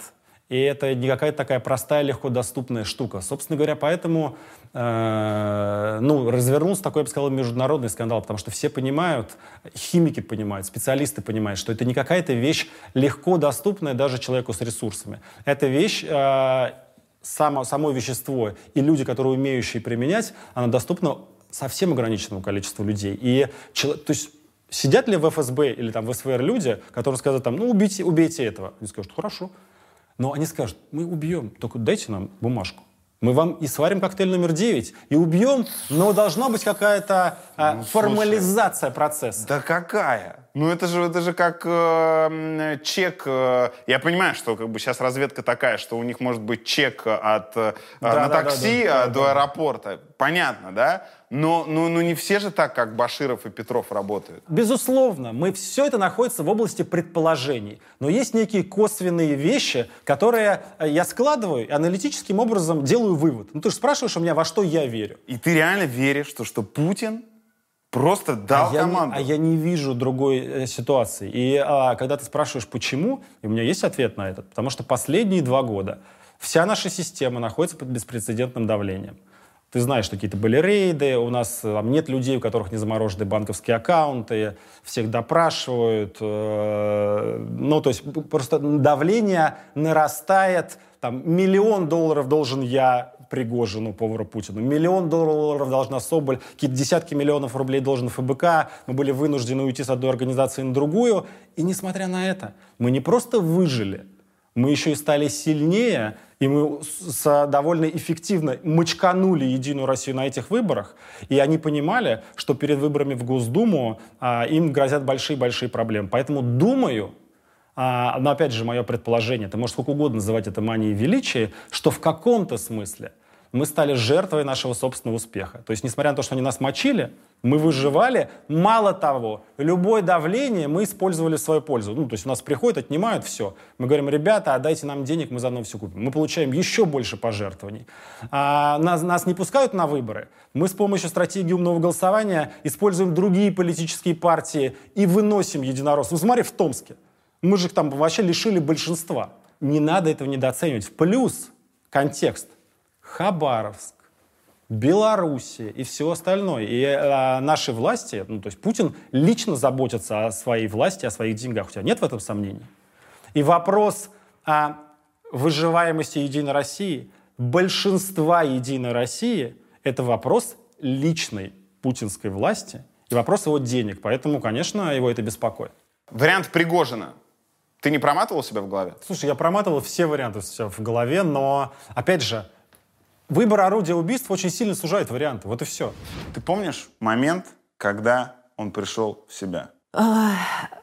Я в первый же день, когда мы приехали, я сказала немецким врачам, вы, пожалуйста, когда будете выводить его из комы, ну, знаешь, мы же в фильме насмотрелись все, что кто-то лежит э, в палате, он открывает глаза, и тут все родственники на него бросаются и обнимают, он всех вспоминает или вспоминает не всех, и вокруг этого всегда а, целый фильм. Но я их предупредила, пожалуйста, скажите мне, я тоже буду в больнице. Они сказали, да, да, хорошо. А потом, когда это начало происходить, стало понятно, что в жизни это совсем по-другому то есть снижают эту дозу лекарства, из-за которого он находится, из-за которого он находится в коме, и он как-то приоткрывает глаза. Он открывает глаза и опять их закрывает. Он вроде смотрит, но, наверное, он ничего не понимает. И это вопрос прямо нескольких дней. То есть нет такого, вот а. он проснулся и сказал всем доброе утро или там заулыбался – Такого, такого момента не было. Но я, конечно, помню тот момент, когда он не говорил, потому что у него уже была вот эта трахеостома, по-моему, правильно называется, это трубка в шее. А, поэтому он не мог говорить. Там есть специальная заглушка, которую включают в какой-то момент, и она с ней можно говорить. Но это было не сразу. А, и мне кажется, он еще и не мог говорить первые дни. И я ему стала показывать э, переговоры, которые э, слил Лукашенко, переговоры Майка, Польши, да, Ника. да, да, Польши с Германией, и в какой-то момент он начал смеяться. И тогда я поняла, что, как бы, наверное, Пацан, мы еще поборемся. Жив, да. Самая большая опасность заключается в том, что а, Кремль, не знаю, там, ты не веришь в версию Путина, а, или там, ну, какие-то люди высокопоставленные, начали применять эту фигню. И, и это и это, конечно, разновидность безумия применения вот этих всех вещей, а, потому что обнаружить это невозможно. Ну, то, так сложились обстоятельства, что суперлаборатории взяли анализ, а, там, не знаю, моей крови. У меня нашли, по-моему, этот новичок в, внутри организма, на руке, еще там где-то. Ну, то есть как бы его обнаружили в организме. Доказательство это не бутылка эта пресловутая, а его нашли в организме. Но если ты находишься в Москве, смоделируем ситуацию. Ведущий телеканала канала на YouTube, очень большого. И он достал всех, потому что он дает трибуну каким-то белорусским оппозиционером, каким-то просто оппозиционером. Ну и вообще, как бы, а, он всех бесит, потому что у него слишком большая аудитория, больше, чем у федерального канала. Очень неприятный человек э, для Кремля. Ну и однажды этот ведущий телеканала выходит, открывает дверь своей машины. YouTube канала. Окей, хорошо. Я не имею никого в виду конкретно. А, открывает дверь своей машины, начинает ехать, и через некоторое время себя чувствует не очень хорошо. А потом хуже, а потом еще хуже, а потом раз съезжает на обочину, ну и все, ну и как бы отвозят куда-то там в больницу или в морг. И ни одна лаборатория, даже классные, честные врачи, у которых нет вот этого масс-спектрографа, который существует только там в 18 лабораториях мира, она ничего не найдет. И будет обсуждаться такой молодой парень. Ну, такая подозрительная смерть. И, ну, выйдет Владимир Соловьев и скажет, вы его прическу видели? Да он явно наркоман. А другие в эту скажут, да, блин, у него круг общения-то какой был? Рэперы какие-то. Ну, вы же понимаете, что это за люди? Понятно, что они там все сидели, там ширялись или нюхали. Поэтому, ну, под, ну, есть такая версия. А он купался в Кафтанчиково. А говорят, он жил в номере с, а, в одном со своим оператором. А может быть, его отравили люди из его команды, а может быть, нет. А может, его жена траванула, а может, нет. Ну, то есть дальше идет какое-то обсуждение, но никто этого никогда не найдет. Просто подозрительная смерть. Вот в чем главная опасность на самом деле. И а, еще раз, мания величия, не мания величия, но явно все указания на то, что Путин лично одержим безумной идеей таинственных отравлений. Ему очень нравится идея о том, что он повелевает армией таких назгулов, а, таких чуваков тайных, ниндзя, ассасинов, которые наводят ужас на всех. Ведь ну, знаешь, а, ты смелый человек, ты не боишься, что тебя посадят. Или ты смелый человек, даже не боишься, что там застрелят, убьют, отрежут тебе ногу бензопилой. Но вот типа открыл дверь машины, а потом умер, это довольно, это какая-то мистическая фигня. И там в Кремле явно наслаждаются этой штукой, что они наводят ужас идеи о том, что типа прошел, тебе кто-то похлопал по плечу, и привет родным. Или что такое. То есть а, им очень нравится эта штука. А, и они рассматривают это как механизм влияния. Это, кстати говоря, работает. Я даже знаю, здесь, в Германии, а, ну, мне передавали, что люди какие-то, ну, какие-то нормальные люди, не склонные к драме, они рассуждают так, ну, блин, эти русские Путин, может, не будем с ними связываться? Может, ну их нахрен? Потому что они же безумные. Ну, какой-то новичок в самолете, э, там, против гражданина России. А если что-то пошло не так? А если мне его нанесли там куда-то, на футболку, а я вылил на футболку томатный сок, снял ее, чтобы переодеть, сказал, подержи, и хоп, соседний человек умер. Почему, собственно говоря, химическое оружие после Первой мировой войны не используется, до, даже до запрещения?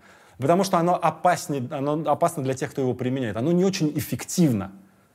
Поэтому его не применяет. Оно, ну, оно э, гарантированно убивает, приносит мучительную смерть, но в целом, как э, ну, оружие войны, оно неэффективно. Но для того, чтобы нагнать ужаса и кошмара на широкую публику, это прямо классная вещь. Представляешь, какое количество людей а, потом в России да, подумали, что, блин, ну если Навального так демонстративно траванули, то типа, может, ну его нафиг. Или какие-то люди там в регионах, в регионах быть оппозиционером реально страшно. Говорить что-то смелое на телевидении, быть ведущим YouTube-канала большого, ну, тоже, может быть, кто-то подумает, а кто-то не подумает. Но если там подумать, блин, ну вот если такие какие-то странные вещи происходят, никто же потом ничего не докажет. Вот в этом главная цель. Может быть, даже главная цель была не, там, не убить меня, а главная цель была нагнать ужаса на всяких людей. Я так понимаю, что в каком-то смысле они своей цели достигли. Про внешний вид Алексея после комы. Угу. В общем, самый простой вариант это э, твит режиссера, теперь режиссера, раньше кинокритика Волобуева зачитать. Навальный после комы выглядит лучше, чем я, в принципе, когда бы то ни было. Вот почему одним все, а другим вот это вот все. Вы разделяете мнение Волобуева? Ну, они могут поменяться, а, я все равно завидую. Во-первых, да, можно поменяться. Во-вторых, просто Волобуев не видел мою физиотерапию. Это вот, знаешь, как показывает 90-летних бабушек в парке вот с такими вот штуками, и я типа сижу на надувном мече, балансирую на одной ноге. Ну, то есть а, а, я, может быть, хорошо, что я похудел, но если вы мне скажете что-то поднять с пола, это будет маленькое шоу. Поэтому Волобуеву не стоит мне завидовать точно. А ты, у тебя было же стремление похудеть в последнее время? Ну, ты же жестко стал упарываться по бегу и всему остальному. А, забавная вещь, кстати, вот про бег. А, мне сказали, что одна из причин вот в этой цепи случайности, почему я остался жив, это то, что у меня была ну, хорошая физическая форма. Я, ну, ты же знаешь, что я бегал, да? И я последние два года бегал, старался бегать три раза в неделю, и я ненавижу бег. И я думал, я его полюблю, и я бегал и ненавидел каждый шаг этого бега, а потом подумал, наверное, это какое-то кармическое вознаграждение за все эти страдания. А есть связь все-таки? Ну, давай признаем, кроме бегал, еще и плавал.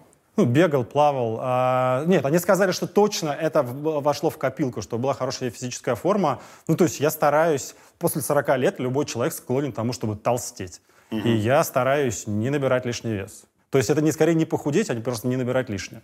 Когда к тебе на встречу пришла Ангела Меркель? Ну, это было там, в последнюю неделю, когда я был в больнице. Уже не в реанимации, я уже был в обычной палате. Прям в палату приходила? Да, открывается дверь, заходит сначала это мой профессор, говорит, у нас у меня для вас гость. И Заходит. ты не был в курсе? Я не был в курсе. Ну ладно. Не, серьезно. Ну вот ФСОшники по Не, палате не, вообще ходили. ничего такого не было. Никаких собак, которые заходили ко мне. э, Честно говорю. Перед тем, как мы начали писать это интервью, во-первых, ты пришел сюда с охраной. Да.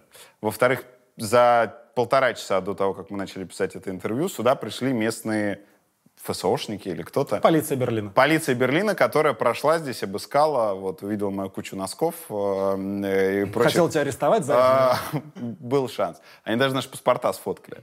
Ангела Меркель охраняет хуже тебя? Ну, просто они, они стоя- охраняли мою палату, и они понимали, что в палате, наверное, нет никого, а кроме моей жены и там, моего ребенка, они вряд ли угрожают Ангеле Меркель. Но это потом реально... Здесь все устроено немножко по-другому. Здесь, здесь нет людей с мигалками, никто с ними не. И Ангела Меркель живет реально в доме, рядом с домом стоит пост полиции, и нет ничего, никто не перегораживает какие-то... Ну, то есть а, здесь, в принципе, устроено все совсем иначе. Что касается охраны, это довольно любопытная вещь. Когда вот я уже начал там все соображать. Когда еще я не начал соображать, я обратил внимание, что все время там, ну, там реанимация, и за стеклом еще комнатка. И там все время сидит какой-то мужик, и он не похож на врача. Но все время там кто-то есть. И это было странно, но мне было не до того. То есть у меня были, галлюцинации такие, галлюцинации сякие. Вот я выходил из комы, и поэтому, ну, какой-то мужик, но у меня была, был свой маленький мир. А потом, когда я уже начал соображать, пришла, пришла такая группа очень вежливых, приличных людей. Сказали, здрасте, мы, типа, вот руководство полиции Берлина. Вы понимаете, что вас пытались убить очень опасным способом? Я говорю, ну, сейчас уже я удивлен, но понимаю. Как вы думаете, а, может ли это продолжиться здесь? Попытаются ли они здесь убить вас в Берлине? Я говорю, ну, я сомневаюсь, но ничего не могу сказать.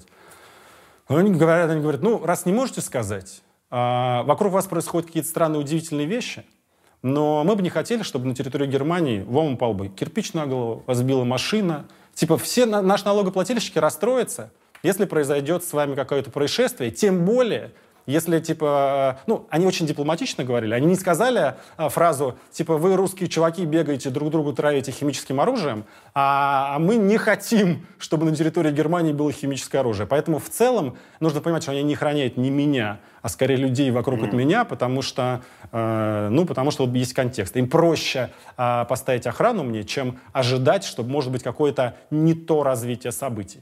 О чем говорила Ангела Меркель? Почему она пришла? Ну, это такой был, это был частный. На самом деле, ничего там сенсационного не было сказано. Она зашла. Я, у меня пер- первая мысль была одна, что, ну, это же больница, да, ты, тут как, ты в больнице как то одет.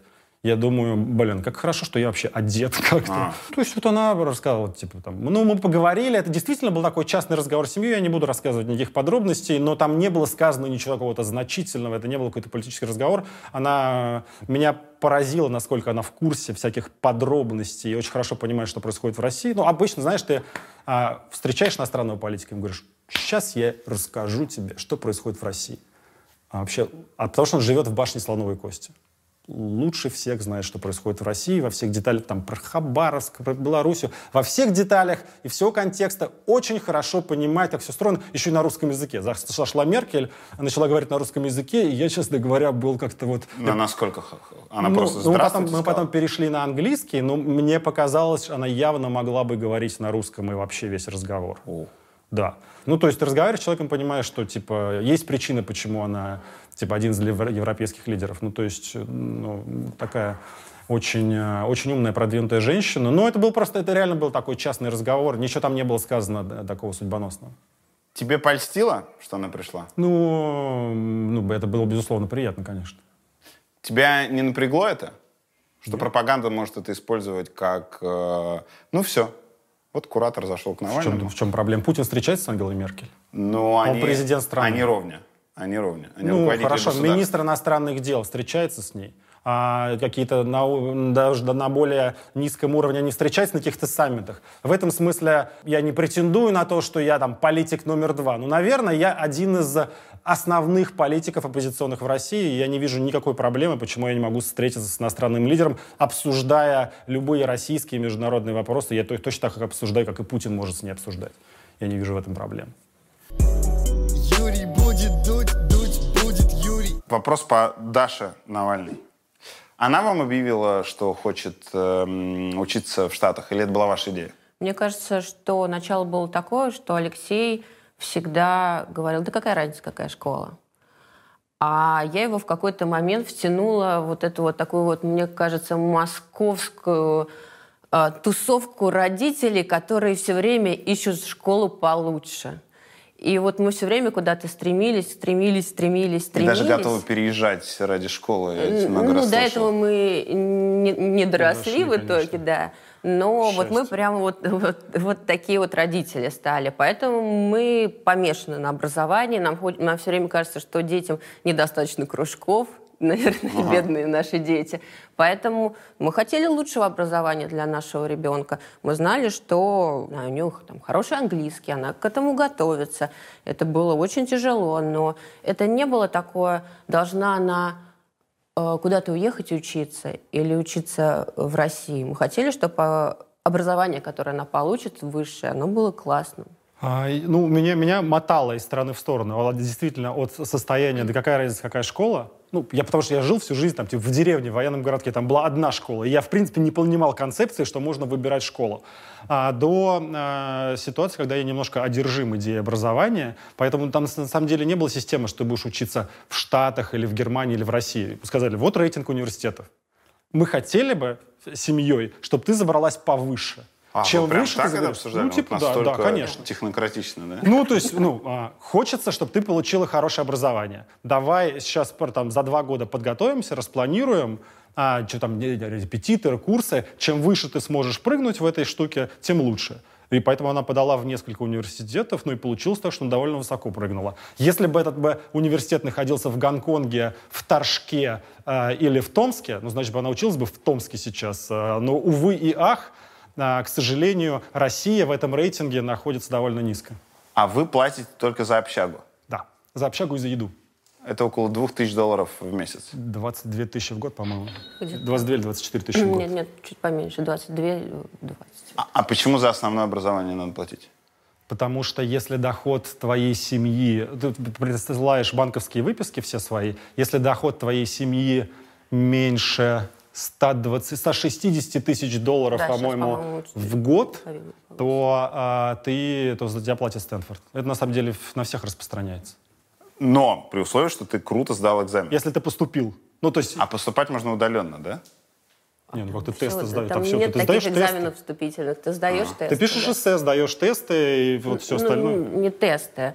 Пишешь эссе и сдаешь, э, ну, чтобы тебе, наверное, было понятнее, что-то типа TOEFL, SAT, допустим, но это э, такое универсальное ЕГЭ по всем предметам. Ну, то есть там довольно... Это, ж, это все международные университеты. Там огромное количество иностранцев, и э, давно не стоит считать э, там, обобщенный Стэнфорд или, ну, я не знаю, Гарвард или Ель американскими университетами. Это глобальные мировые университеты, как и некоторые китайские, самые продвинутые. Они не китайские, они глобальные университеты, и там куча иностранцев. И если ты туда поступаешь, им, им выгодно, чтобы ты у них учился. Типа ты умный, приехал, это классно. Поэтому а, если ты поступил, и если ты подтверждаешь, что твоя семья ну, не может платить там 70 тысяч долларов в год, они говорят, ну хорошо, типа там спонсоры Стэнфорда, эндаумент, выпускники, они оплатят, вы платите за общагу и все. Сколько стоил медицинский борт из Омска в Берлин? По-моему, 75 тысяч евро. Его оплатил Борис Зимин, за что ему очень благодарен.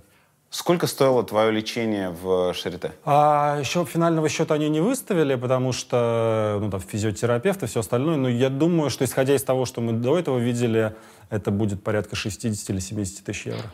А как это выглядит технически? Они этот счет выставляют после? Или есть некий Ну, а баланс? были, были промежуточные мобильном? счета. То есть здесь на самом деле все очень четко и очень прозрачно, потому что, ну, в том числе здесь там местный депутат вышел, сказал, а извините, пожалуйста, а на каком основании тут, значит, э, гражданин России лечат немецкие налогоплательщики? Никакие немецкие налогоплательщики ничего не, не лечат.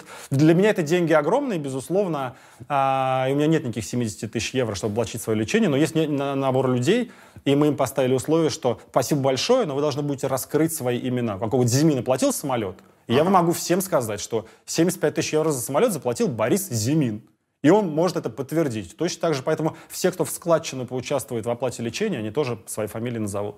Я обнародовал не так давно свой доход годовой. Годовой доход, сумма вот здесь появится. А основной источник этой суммы – это юридическая работа на Бориса Зимина. Да. В чем эта юридическая работа заключается? Ну, в основном это организация, э, организация работы по взаимодействию с ЕСПЧ для там всяких разных людей. Но надо, опять же, откровенное и полное разглашение. То есть просто Зимин очень хорошо понимает, что ну, мне нужно на что-то жить. И он а, понимает, что политика — это основное мое место, основное мое место работы приложения усилий. Поэтому в этом смысле он заключает со мной юридический контракт. Я делаю действительно какую-то работу, но это не то, что прям полноценные суперотношения, такой, знаешь, клиент и заказчик. А, это то есть, все... по сути, это больше похоже на спонсорство? Ну, это, это не похоже на спонсорство, в пол, в пол, но, но, но, безусловно, он, ему не настолько нужны эти услуги, тем более, что он их заказывает не для себя, а для третьих лиц. В первую очередь он просто хочет нас поддержать. Ну, безусловно, это так. Я не, не собираюсь врать здесь, обманывать кого-то.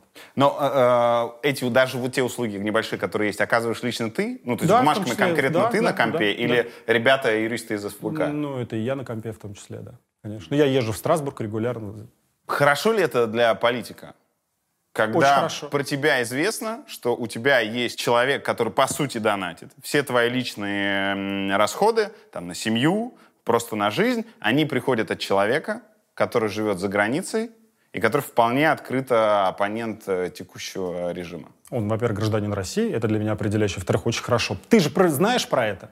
И все про это знают. И поэтому а, всем, очень всем, кто интересуется, понятно, на какие деньги живет Навальный и его семья. Ты про Путина это знаешь? Или про Золотого? Ты даже не знаешь, как зовут на самом деле, да, подтверждение. То есть ну, знаешь на подтверждение, как зовут дочерей Путина и чем они занимаются, потому что на официальном уровне это неизвестно. Вот это э, неприемлемо. А то, что есть конкретный человек, он гражданин России, и все знают, какую сумму я получаю, я получаю ее легально, я плачу с нее налоги, я на нее живу, и деньги, которые я получаю, полностью соответствуют тому образу жизни, который я веду, и все понимают, что ну, вот она все бьется. Так оно должно работать. Я прозрачен для всех. А когда вот, э, типа, есть доход 2 миллиона рублей, но при этом есть дом за 300 миллионов рублей и машина за 8 миллионов рублей, вот это вот как раз проблема. Обязан ли ты за это чем-то Борису Зимину? Ну, я ему благодарен очень за то, что он помогает. Ну, он отправил самолет, да, заплатил 70 тысяч евро, колоссальные деньги, а мог бы не платить. И тогда бы, хоть мы там встали на уши, хоть действительно штурмовали в больницу в Омске, а как ты сделаешь? Я не, не должен ничего ему делать, не знаю, проводить специальное расследование. Мы, мы обговаривали это очень четко. И в этом смысле он ничего не знает про нашу деятельность. А, я с ним с удовольствием болтаю. Он приходил ко мне тоже в, в, в больницу, навещал меня. А, он очень интересный интересный, умный человек, но это не какие-то взаимоотношения такие, что он знает больше, чем ты о работе ФБК. Он точно так же открывает YouTube и однажды видит наше какое-то расследование или еще что-то. Если э, он тебя когда-нибудь о чем-то попросит, ну, я не знаю, что придумать. Например, Алексей, не надо ни слова говорить про протесты в Хабаровске. А, если ни я, слова. Если бы я думал, что такое может произойти, я бы никогда в жизни не взял бы у него ни копейки. Но если, если такое случится... Что-то с ним случится. Если что теоретически... переклинит. Ну, конечно, он понимает, что я скажу извини, нет. Заблокировали карточку Сноутон.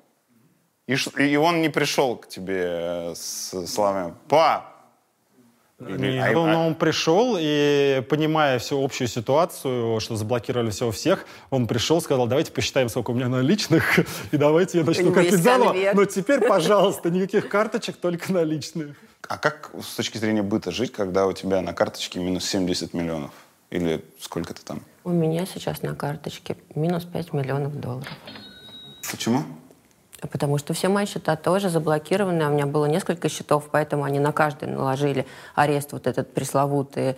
99 а, миллионов, что они как-то заносят? 75 миллионов или что-то. Ну, там сумма около миллиона. А, а поскольку было несколько счетов, они просто на каждый наложили. И когда я последний раз попросила выписку из банка, они мне прям выдали, что минус на счетах 70, минус, 70. минус 5 миллионов к вопросу, в К вопросу об оплате Стэнфорда. Нам а, ну, да, нам нужно каждый год Стэнфорда. подтверждать, что у нас доход меньше, а, ну, вот меньше определенного в год. И ну, мы взяли выписки и писали специальное, ну, как бы дополнительное письмо, потому что мы представляли, а, что мы отдаем документы в университет, а там у каждого у нас на счету минус несколько миллионов долларов, и люди просто подумают, что мы их обманываем или как-то шутим. И мы писали объясняющее письмо, типа, как такому может быть вообще. Это давит? Нет. Простите, как, как это может не давить? Я не знаю. Ну, мне нравится, что Алексей делает. Не-не, я про это поняли. Я, здесь, я здесь химия, а я про, про когда я, вот да. минус такой торчит. Ну, то есть ты, ты говоришь, эта химия связана с тем, что ты уже понимаешь издержки всего этого. Так, так получается.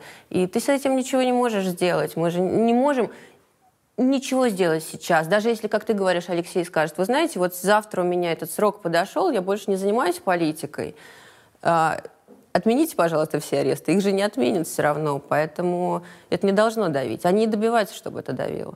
Потом есть чем сравнивать, понимаешь? А, хорошо, неприятный минус 75 миллионов. И даже до всей этой ситуации с какой-то комой э, нельзя было сравнивать с комой, ну, какие-нибудь эти глаза, зеленки, какая-то, когда за ней ходила постоянно наружка, там, за Дашей ходили. Э, ну, то есть ты понимаешь, что а, материальная сторона она ну, досадна и тяжело в современном мире, там, знаешь, когда тебе карточку блокируют. Но все, все это фигня по сравнению с какими-то более сложными вещами. Когда были протесты 2011 года, а за мной постоянно ездили даже в школу. Вот я с утра... А нет, с утра они не ездили со мной, видимо, было рано. Они, когда я ехала обратно из школы, уже всегда ездили, и я ужасно раздражалась, думала, господи, они же все равно едут, они могли бы Дашу просто забрать и привезти мне. Ну, ну, то есть... Э, Хотя это было еще, да. Почти сразу после нашего интервью в 2017 году в тебя плеснули зеленкой, и с глазом были большие проблемы. Угу. У тебя не было тогда загранца, но лечить глаз было лучше за границей, и тебе его сделали. Не, ну, операцию могли сделать только за границей. Правильную операцию в России просто таких не делали. Тебе дали этот за границей? Да. Как ты сам себе объясняешь, почему? А потому что мне его не, не выдавали к этому времени много лет незаконно. У меня даже есть решение ЕСПЧ. Да, и тут они изменили решение. Почему они изменили? А, как ты ну, потому что, потому что они организовали это нападение и поняли, что переборщили, был большой скандал. Я написал письмо Федотову, полномоченному правам человека, написал, что, типа, давайте мне паспорт, я должен лечить глаз. Ну, как-то, видимо, сработали какие-то. А, ну, я не знаю, как это работает. То есть, типа, стыдно Путину стало на секунду. Или кому-то там, да, э, кому-то из них. Или они подумали, ну, что-то мы, типа, пережестили, поэтому... Э, и будет он ходить одноглазым пиратом, и все будут его жалеть. То есть, может быть, в них проснулось что-то человеческое. Может быть, это был расчет, потому что образ жертвы всегда притягателен для людей. Я не знаю, как конкретно шестеренкой повернулись, но как-то повернулись, и они выполнили, наконец, решение. Но, ну, кроме того, тут же нужно понимать, у меня на руках лежит решение, по которому они обязаны мне дать паспорт. Они мне его не дают, я не еду в больницу, остаюсь без глаза. Это же тоже, ну, а, а, людям, даже которые... Что тоже?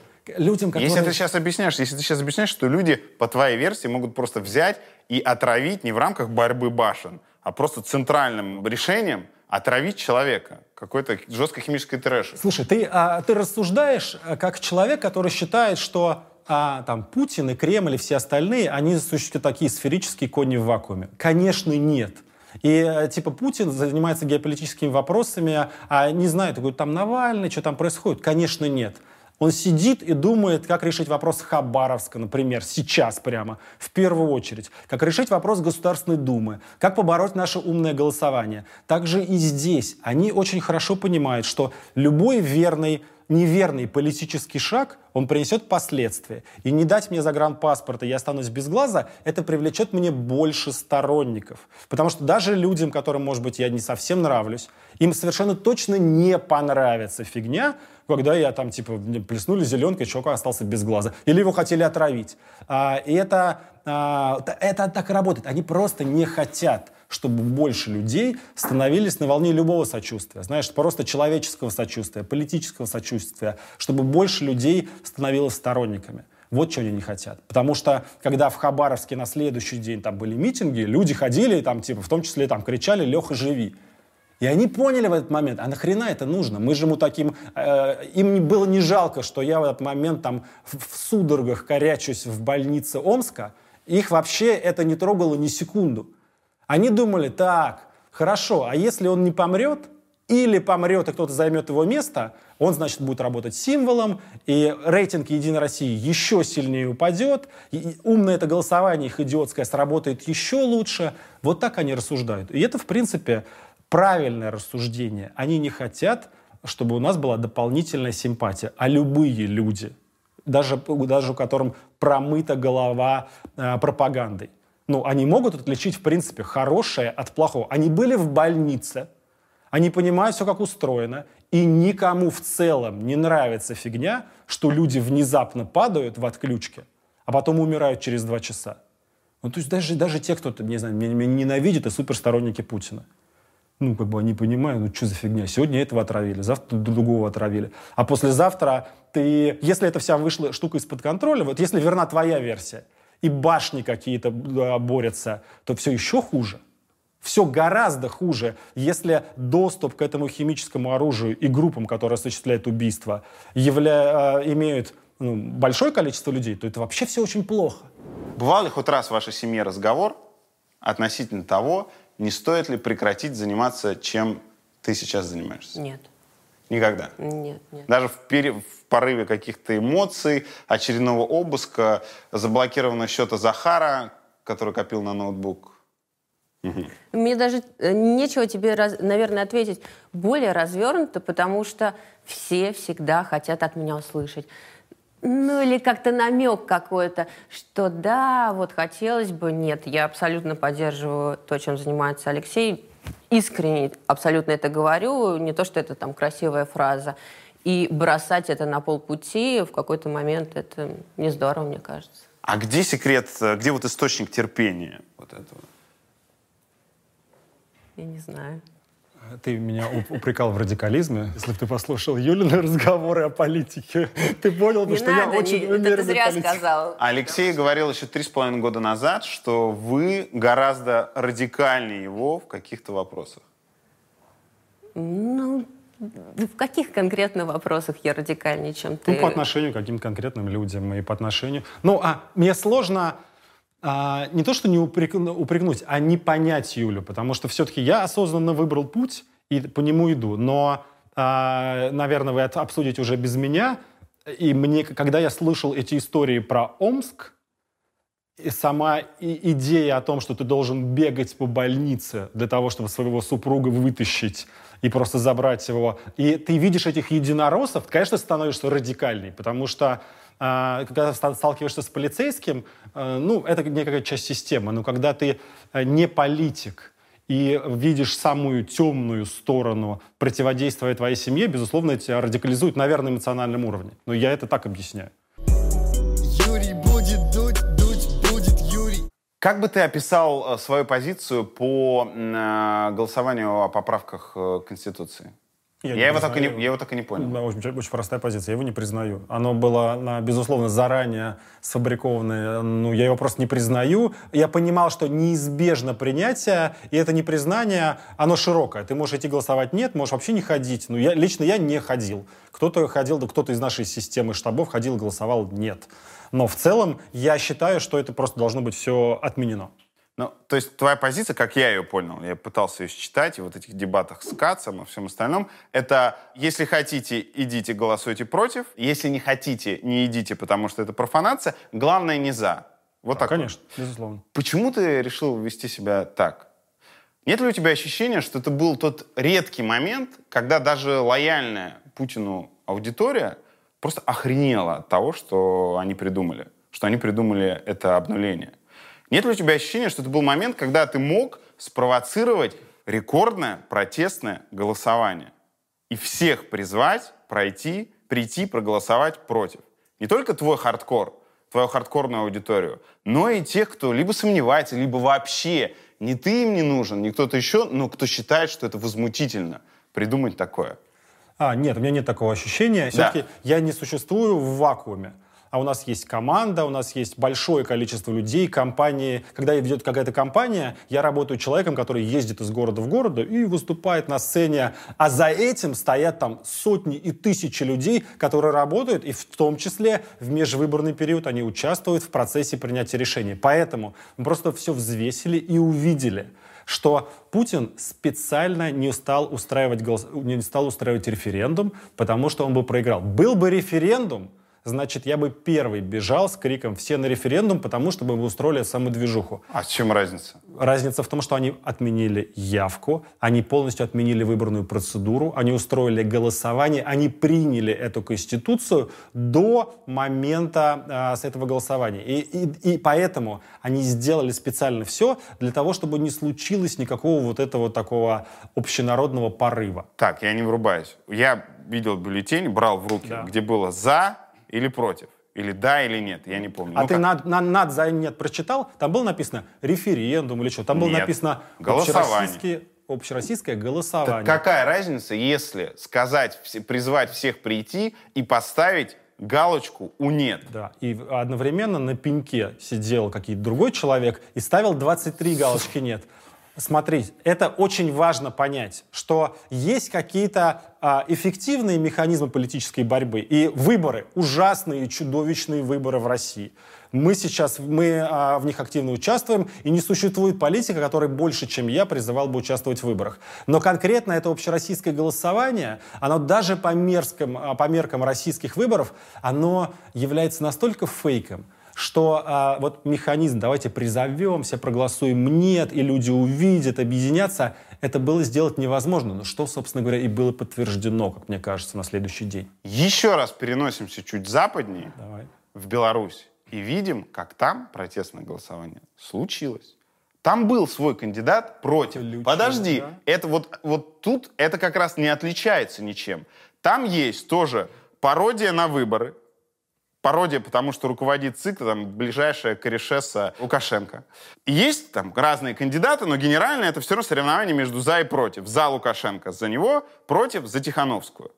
И выходят люди в огромном количестве, голосуют за Тихановскую, их через колено ломают и говорят, что нет, победил Лукашенко, и после этого запускается совершенно другой процесс политической жизни. Чем голосование на выборах президента Беларуси отличается от голосования по поправкам? Всем, примерно всем, даже процедуры и всем на свете. Там есть кандидат, там произошла эта консолидация, там другие кандидаты Там тоже было досрочное голосование, если я не помню. Конечно, там было досрочное Никаких голосование. наблюдателей. 30% людей. Да, безусловно, там бы проголосовали досрочно. Но а, твое восприятие просто искажает то, что потом в Беларуси случилось удивительное белорусское чудо трех женщин. Это уникальное, да, а до этого этого не случалось никогда. Вот 26 лет Лукашенко устраивал свой цирк и в том числе проводил референдумы. И этого не случалось никогда. Сейчас случилось белорусское чудо, и мы пытаемся экстраполировать его на любые события внутри России. Ну, оно Это случи- невозможно сделать. Не- ну, я про- не про белорусское чудо, я про пример. Они попробовали. Они попробовали. А как у нас происходит? Выборы очередные, на которые тебя не допустили, и ты сразу говоришь, игнорируем. Нет. Евгений Нет. Ройзман, которому я тоже за многое Ну-ну-ну. кидаю респекты, приходит и под всеми твитами пишет, да, это профанация. Или там, в жопу пошли. Всем тем, кто призывает. он Или шкуры пишет. продажные. Он Он по-другому пишет, но я тоже не хочу цитировать. Цитата Евгения Ройзмана, это моя любимая штука. Я- Вот тебя не допустили. Тебя не допустили. И ты говоришь, не голосуем Как говорил профанация. предыдущий президент э, Украины, остановитесь. Во-первых, мы так не говорим.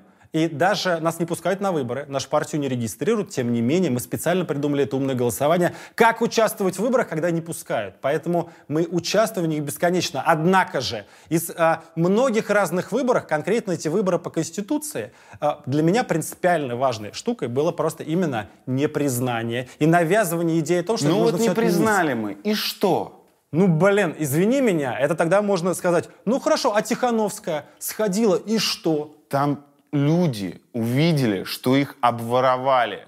Там люди, которые раньше политикой не интересовались Значит- никаким образом, они теперь это поняли. Там люди, я, возможно, сейчас идеализирую. Вот я Юрий Дудь, а ты Алексей Навальный, я буду в такой манере говорить, и что? Ну хорошо, вот, ты- вот все, что ты сказал, я тебе добавляю, и что? Увидели, и что? Мобилизовались, и Там что? люди по-другому стали... Смотри, И что? я- ну, и то, что они изменили абсолютно свой подход И к политической жизни.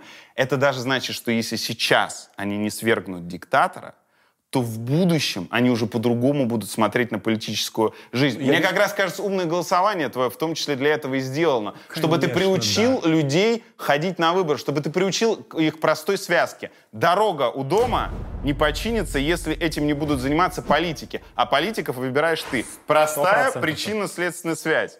И вы ее тренируете этим умным голосованием, про которое мы еще поговорим, оно меня уже просто бесит. Ты сказал, ты сказал так много раз об этом, Потому что что это просто... самая важная вещь. Так вот, А вот ты видишь, ты смеешься, потому что не понимаешь этого. Я сейчас тебе объясню. А, так вот, причинно-следственная связь. А там люди уже это понимают. Там просто по-другому уже идет Конечно. жизнь. У тебя была возможность сделать, попробовать, по крайней мере, сделать так же, но ты решил дистанцироваться. И в этот момент кто-то подумает, либо, ну, понятно, Навальный агент Кремля, потому что вот в какой-то момент там он просто взял людей, не, не, а, увел угрозу в сторону. А кто-то подумает, что Алексей, точно ли правильные стратегии принимаются у вас в штабе? А, ты абсолютно прав. И люди, которые вот сидят и говорят, и что, они самые отвратительные люди на свете, вот, которые повторяют этот нарратив. Потому что мы даже не будем обсуждать Беларусь, возьмем Хабаровск.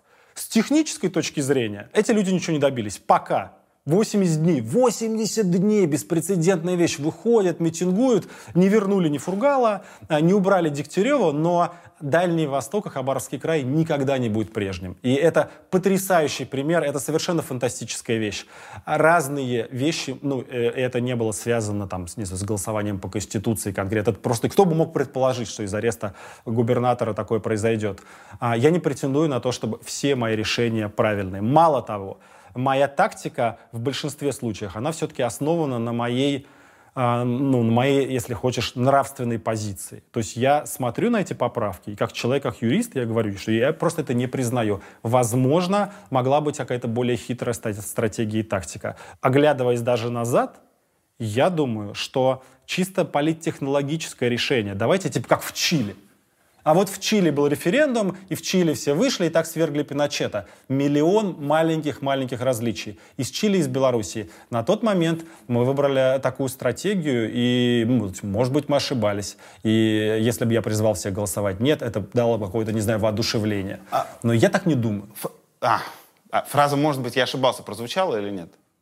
Слушай, я ошибаюсь миллион раз. Я ошибаюсь 30 раз в день, как любой другой человек. У меня нет проблем никаких с признанием ошибок. Но а, какие-то вещи, а, решения которых приняты, мы очень хорошо продумываем. Поэтому э, нет никакого факта, реально указывающего на то, что э, голосовая какая-нибудь активная кампания нет во время поправок, привела бы хоть к чему-то. Назови три свои последние ошибки. Что я сидел в партии «Яблоко» бесконечно. Так. Но это не, не последняя ошибка.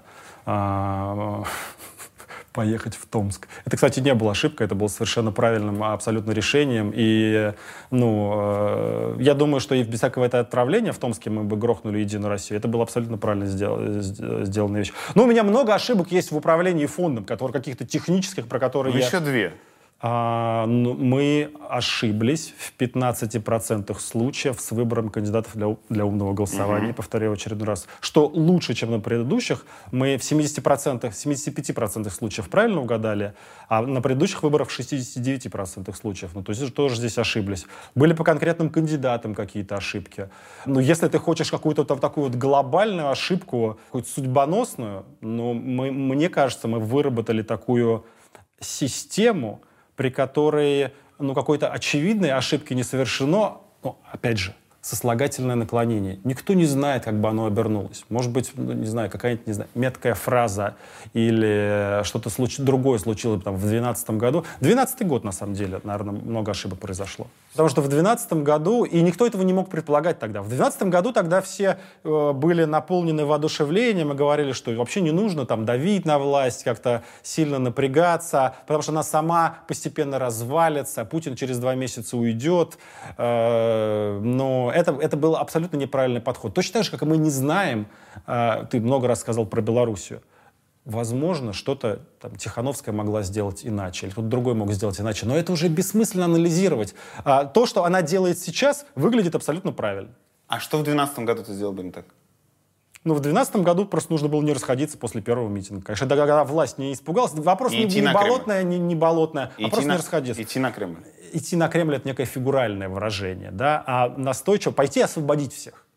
Пойти в этот спецприемник и просто, не знаю, заставить всех из него выпустить, а потом не распускать этот митинг. А, не просто там один раз их испугать, а, а потом типа думать, что они так сильно испугались, что они не соберутся и не перегруппируются, а просто настаивать на своем самого начала. В 2012 году это было возможно делать. Но что об этом говорить? И, и не нужно бесконечно жить этим 12 годом и тосковать, и думать, ах, вот нужно было тогда идти не на Болотную, а на площадь революции. Это все бессмысленные разговоры. Я про них не начинал говорить. Нет, я, я говорю просто- про поправки. Я говорю про Что поправки. касается поправок, э, я абсолютно уверен, что это было принято, решения были приняты таким образом, что они сидели и думали, что мы объявим поправки Конституции, они, очевидно, объявят кампанию «нет». Поэтому мы заранее а, выполним некий ряд пунктов, которые обнулит эту, обнулит не только Конституцию, но и возможную кампанию «нет». Поэтому это будет не референдум, а, это будут совсем другие правила выборов.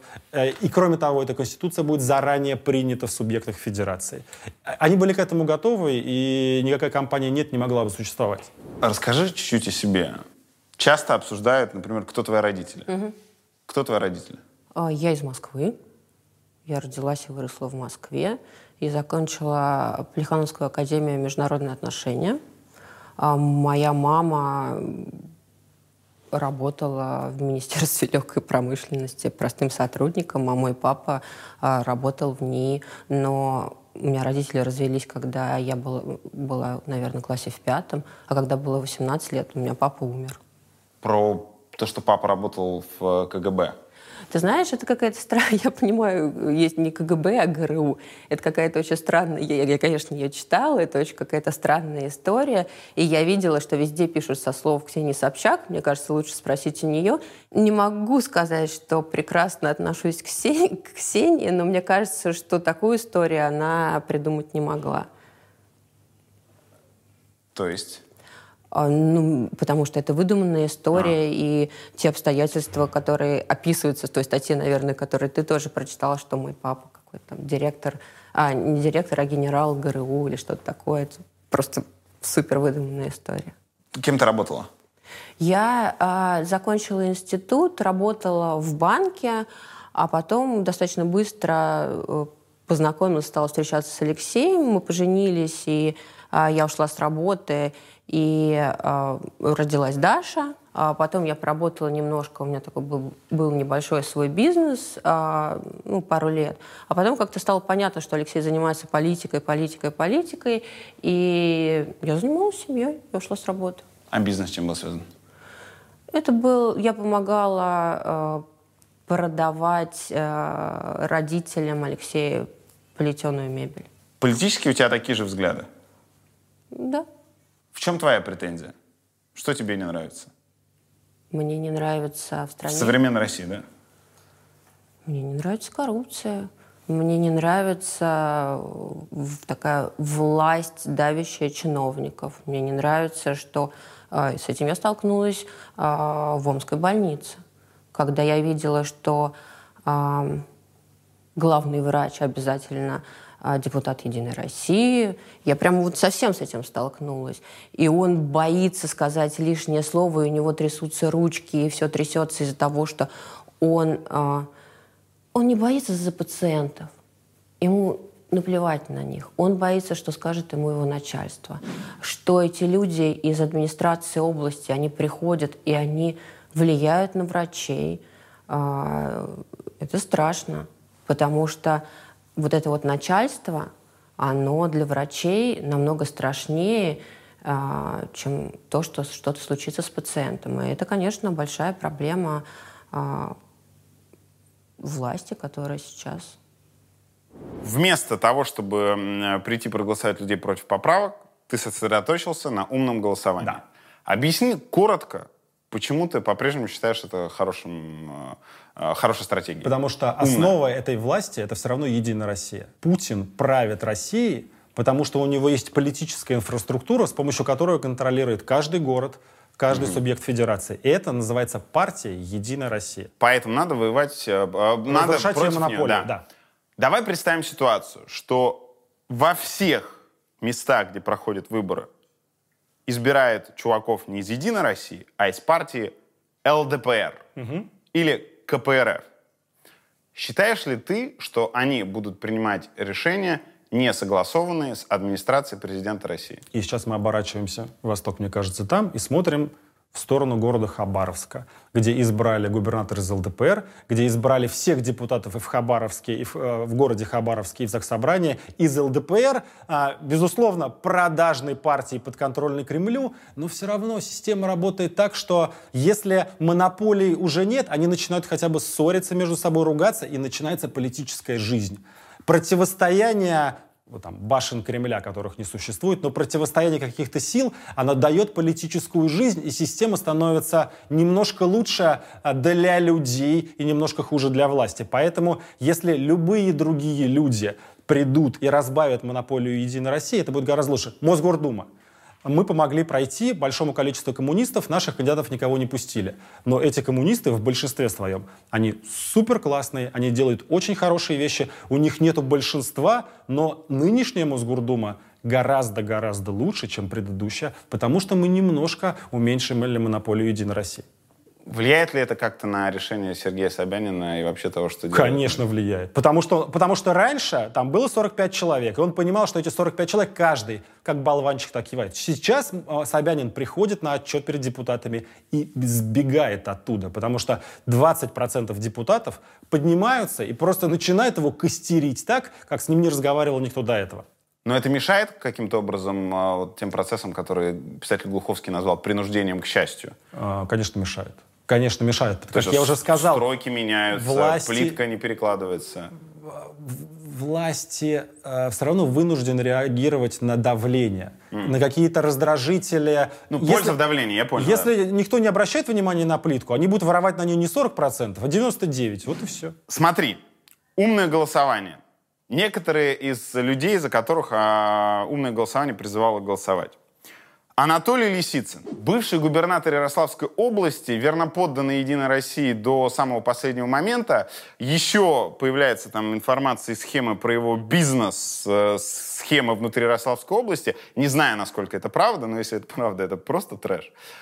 Вот за этого человека умное голосование предлагало Он, голосовать. против, он шел против единоросса, хоккеист, по-моему, какой-то там шел. Андрей Коваленко. Да. Еще один прекрасный человек, да. Но и тем не менее э, Лисицын, который шел в этом ситуации против власти, я уж не знаю, что там случилось, но он решил против, пойти против Единой России. Мы помогли, надеюсь, ему как-то, и он вынес этого хоккеиста. Правильно я понимаю? Он проиграл ему. Хоккеист стал депутатом. Хоккеист стал депутатом. Да. Вот я, видишь, я месяц пропустил, не знаю, э, всего этого не знал. Но да мне все равно, какой Лисицын. И тех, те люди, которых впускают на выборы сейчас, увы и ах, в большинстве своем, они не очень хороши. Потому что наших кандидатов чаще всего не пускают. Но задача разрушать монополию Единой России.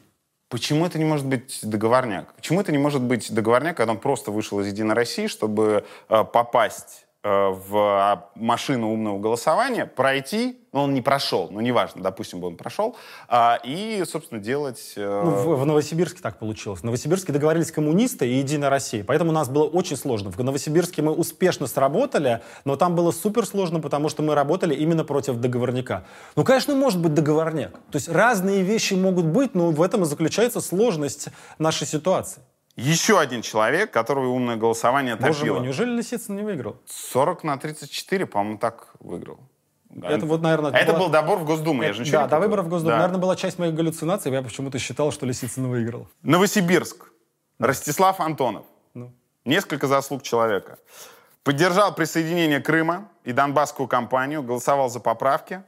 А, Организация Антонова Да он выступала... подавал на меня в суд. Что ты мне рассказываешь, какой он Я плохой? зрителям рассказываю. А. А, подавал... а, Организация Антонова выступала за переименование улицы в Ухте в честь Моторолы, эм, одного из руководителей ДНР. Называл червями тех людей, которые заказывали и приносили на Немцов мост цветы. Ну, как так получается? Ну, получается так, что мы никогда не увидим супер приятных там людей на выборы. Опять же, возвращаемся к Мосгордуму. Ты видел Соболь, Яшина, Жданова или всех остальных? Никогда приятных людей, имеющих шансы уч- победить, они не пустят, они не допустят никакой глупости. Особенно после Белоруссии и Тихановской. И нужно отдавать себе в этом отчет, что, увы и ах, нравится нам это или нет. Ну, кстати говоря, в Томске и в Новосибирске, там же прошли люди, которые прям в бюллетене было написано «Штаб Навального, Бойко, начальник нашего штаба 44%». В Томске Фадеева набрала больше 40%, вынесла единороссов. Фатеев наш в Томске тоже сотрудник штаба Навального вынес этого главного коммунального мафиози больше 50%. То есть просто реально вынес его на воздух. Поэтому небольшое количество классных людей мы поддержим, они станут депутатами. Но нужно понимать, отдавать себе отчет, что мы будем страдать, и мы будем мучиться, мы будем заламывать руки. Но на, в обозримом будущем и на выборах в Госдуму это будет прямо больно. Я тебе обещаю, Юрий, страдания. На выборы в Госдуму, если ты а, захочешь пойти голосовать, это же захочешь, у тебя принципиальная позиция, ты хочешь, все время голосуешь. Да.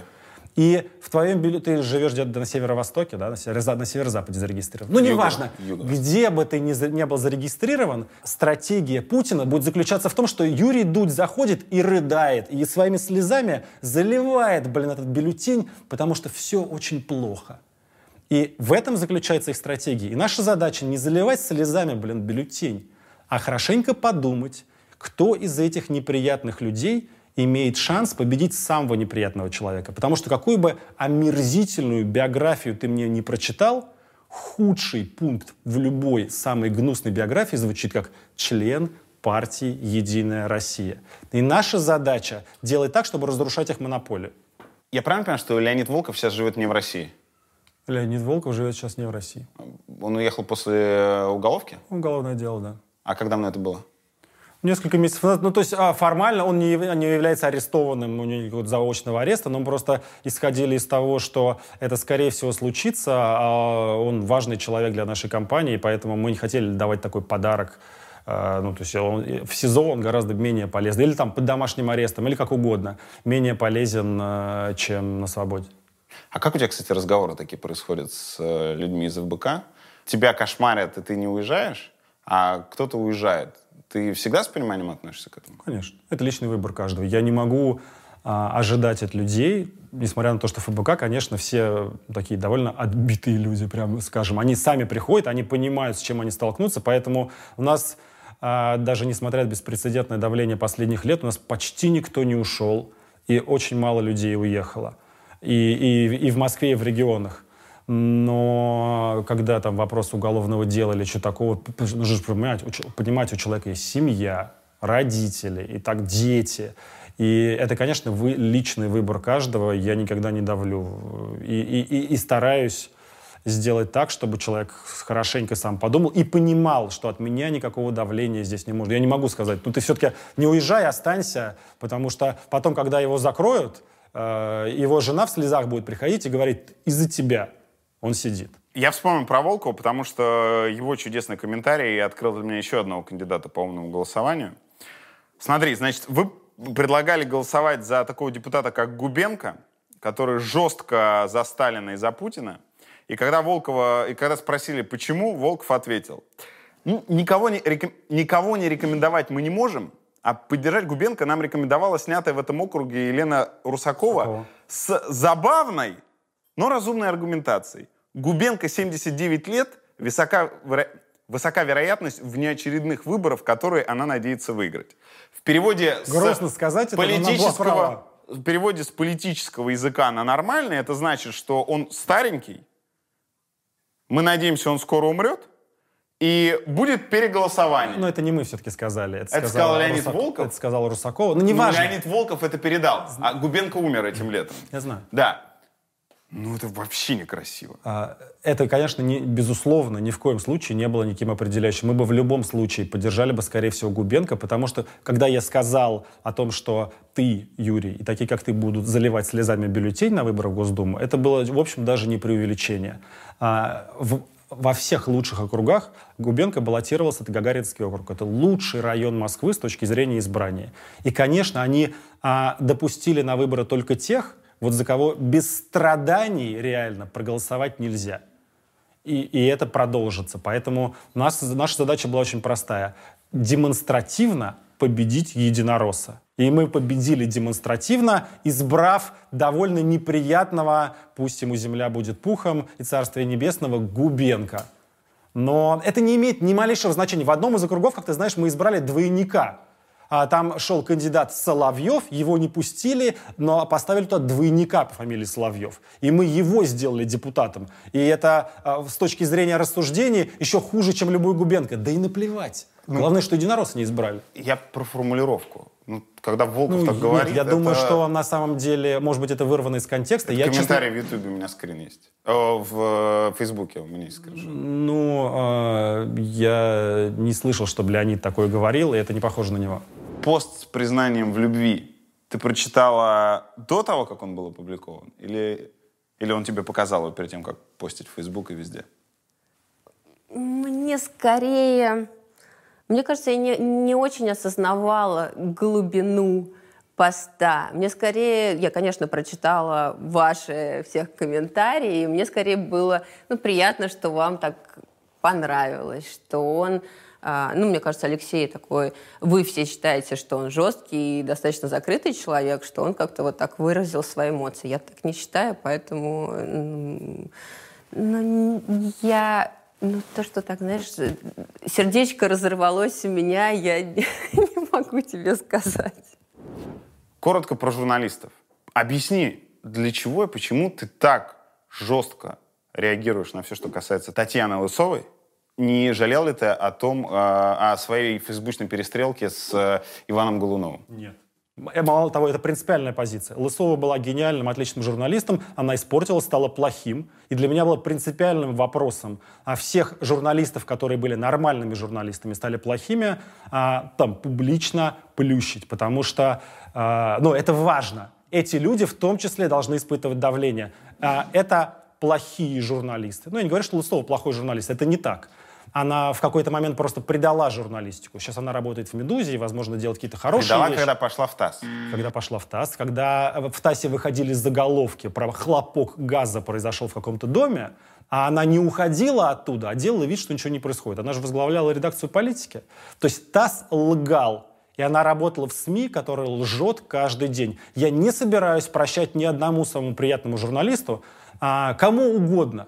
Лысовой, а, ну кто у нас там, вот какие-то самые супер журналисты, с которыми я дружу, э, там кто угодно. Если они завтра пойдут в ТАСС, я буду их ругать еще в сто раз сильнее. Мало того, все журналисты, которые мне приятны сейчас, если они пойдут в, в Russia Today работать Симонян, моя ну, как сказать, сте- степень жесткости риторики по отношению к ним будет гораздо лучше, если они сейчас хорошие журналисты. А вот этот вот э, словарь про э, врунишка, расследователям, журналистам э, до расследователей э, ФБК как до Луны. Точно ли это тот сленг и те оскорбления, на которые нужно переходить? Оскорбление. Ну, это не оскорбление. То, что журналисты, им как, журнали- как расследователям ФБК, как, до Луны, тут Но нет ты же, видишь сомнений. себя, ты же видишь себя будущим президентом России. Точно ли это вот тот масштаб вопросов, на которые ты должен обращать внимание даже сейчас, когда ты не президент России? Но это кажется такой частностью, чтобы, чтобы заруба- зарубаться. А ты лезешь и зарубаешься. Вопрос свободы СМИ, вопрос журналистики, он точно не является частным. Ни в коем и случае. Это я важнейший вопрос. На примере именно тут- конкретных вещей а, я обсуждаю все-таки систему. Ну, безусловно, один из моих минусов, я же не спорю с этим. Ты спрашивал про мои ошибки, про то, портятся ли лидеры оппозиции. Да я знаю это про себя. Один из моих минусов заключается в том, что я ну, склонен и употреблять какие-то эпитеты, которые, возможно, не стоит или не всегда стоит а, употреблять. Я, безусловно, перехожу на личности. Это часть а, моей политической стратегии, если угодно. Потому что я пришел в политику в том числе для того, чтобы критиковать конкретных людей. Я пришел в политику, ну, я занимаюсь борьбой с коррупцией. Борьба с коррупцией не вообще, а борьба с конкретными коррупционерами, жуликами, которых я ненавижу, называю их по именам всегда. Это моя принципиальная позиция. Ну, и это предполагает, конечно, привнесение очень много эмоционального и личного. Наверное, в целом это мой минус. Я это признаю. Но это часть моей личности. Фраза, которая потом спровоцировала большой флешмоб. э, В Узбекистане не знают, кто такой Пушкин. Это из этой же серии? Э, Я сказал, вот эта ситуация ляпнул. А не в Узбекистане, а в Казахстане. В Узбекистане. Сейчас, если вы поедете чуть дальше за границей, там, не знаю, в Узбекистан или куда-то еще, в страны СНГ, уже этой целостности, А конечно Уз- же, совершенно не Естественно, будет. в Узбекистане Хотим ли мы не знает, внутри такое нашей Пушкин. страны, внутри России хотя бы? Ну, то есть это типичный ляпнул, сказал ерунду. Ну, то есть, безусловно, да. Это вот просто классическая ситуация, э, просто сболтнул лишнего. То есть ерунда. Ну, Конечно, ерунда. В Узбекистане знают, кто такой Ну, Пушкин. конечно, в Узбекистане знают, кто такой Пушкин. Узбекистан огромная страна, десятки миллионов населения, и там много людей знает, кто такой Пушкин. Кто-то не знает, но и в России кто-то не знает.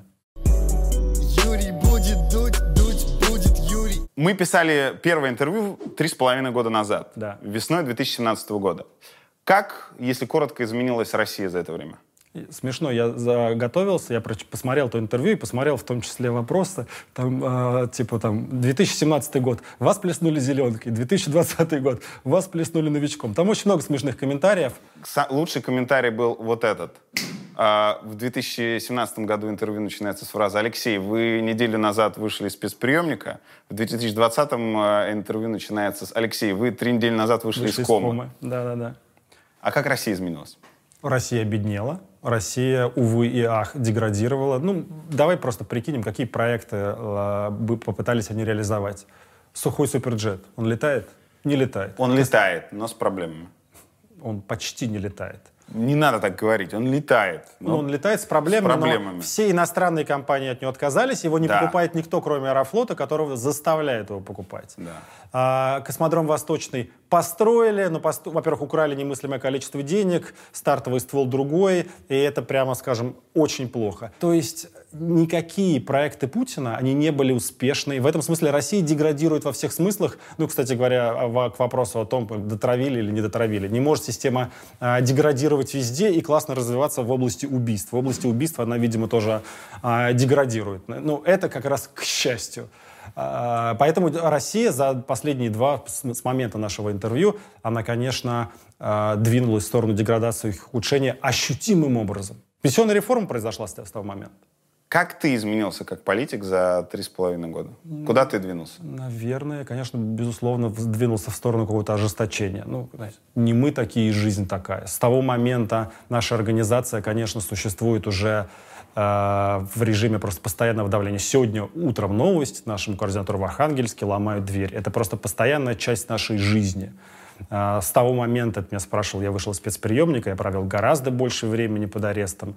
А, И все провели много времени под арестом с того момента. И мужчины, и женщины, кто угодно.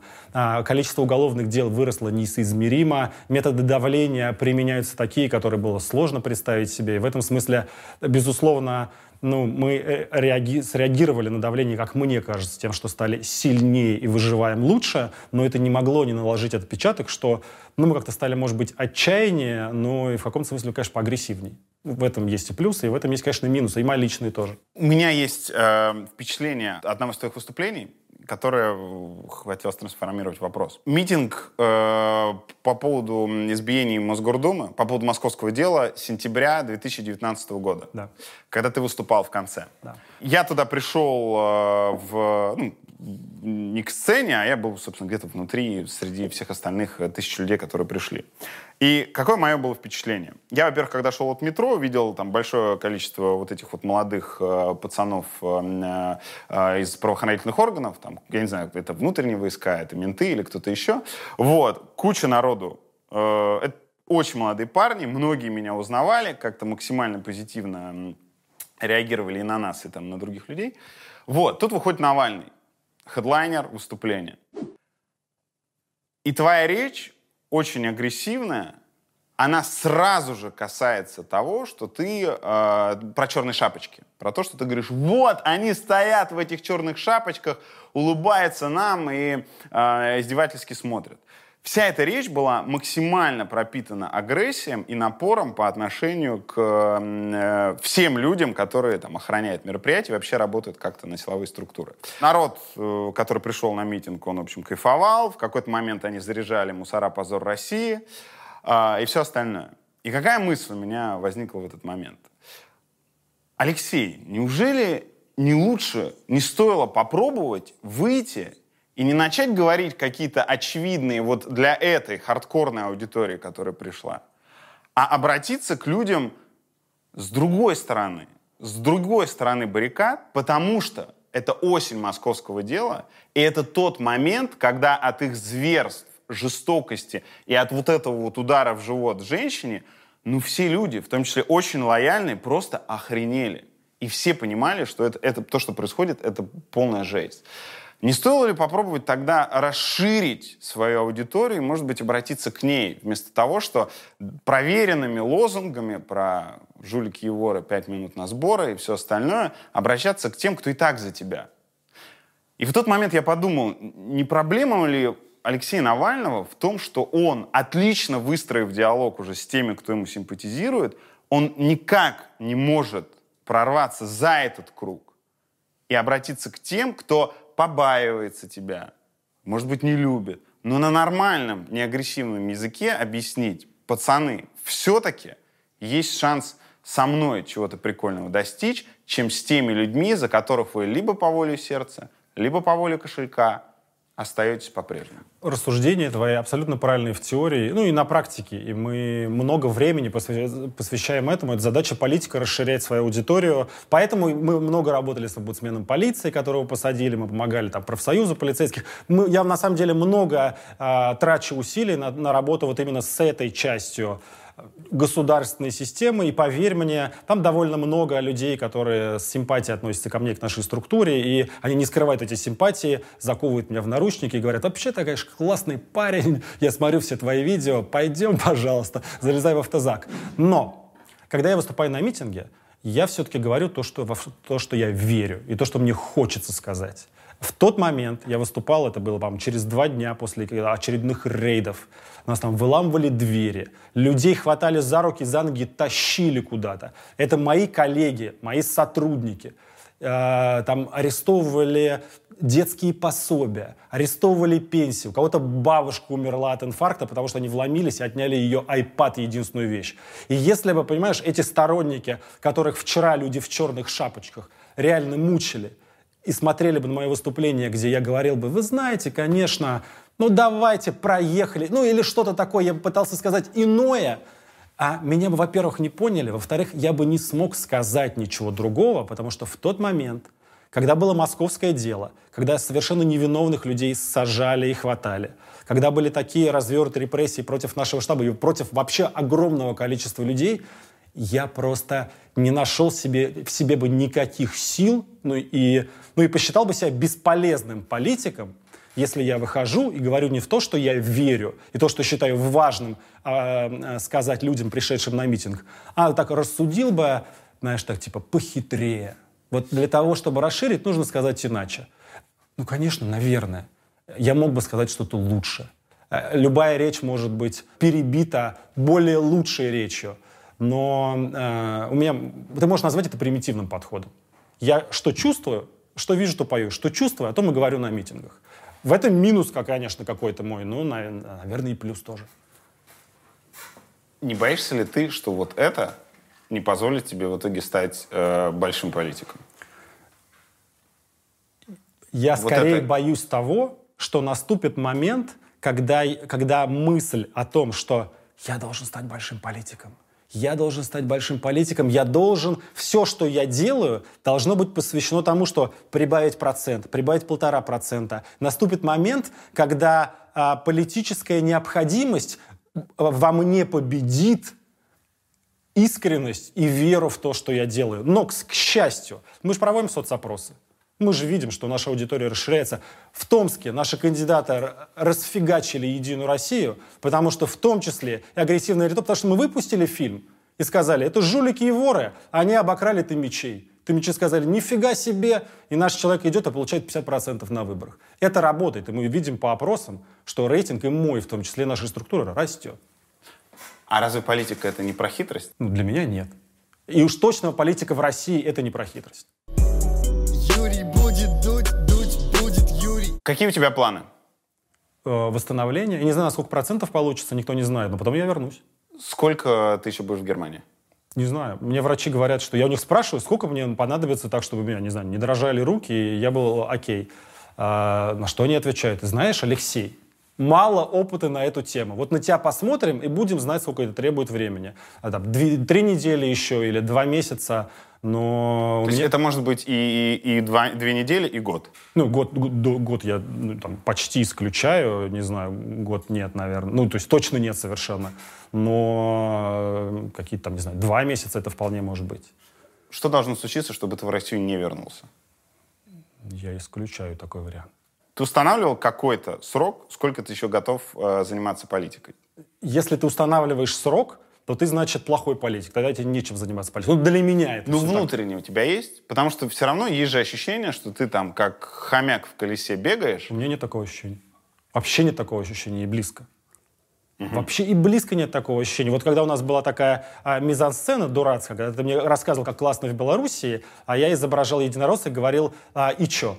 А, вот а, это люди, которые говорят «и чё?», они считают, что я бегаю как, как, там, как белка в колесе. Абсолютно это не так. У нас растет аудитория, растет количество сторонников, у нас 40 штабов, мы до сих пор не просто выжили, у нас 40 штабов, которые являются лидирующей оппозиционной политической силой, что, в общем-то, я, в чем я уверен, и стало причиной, почему они решили вот прийти, типа, к крайним мерам. Поэтому мы растем, наши проценты растут, мы успешно побеждаем на выборах, даже когда нас не пускают, А, нас смотрят больше и больше людей, наше расследование классное. Ну, не то, что я пою сейчас песнь э, самому себе, у нас много ошибок и много проблем, но э, мы скорее идем вверх с большими проблемами, чем вот так вот по кругу несемся. Ну, и самое главное, опять же, а, я чувствую за собой внутреннюю правоту. Меня окружают люди, которые верят в то, что они делают, и это реально супер классно.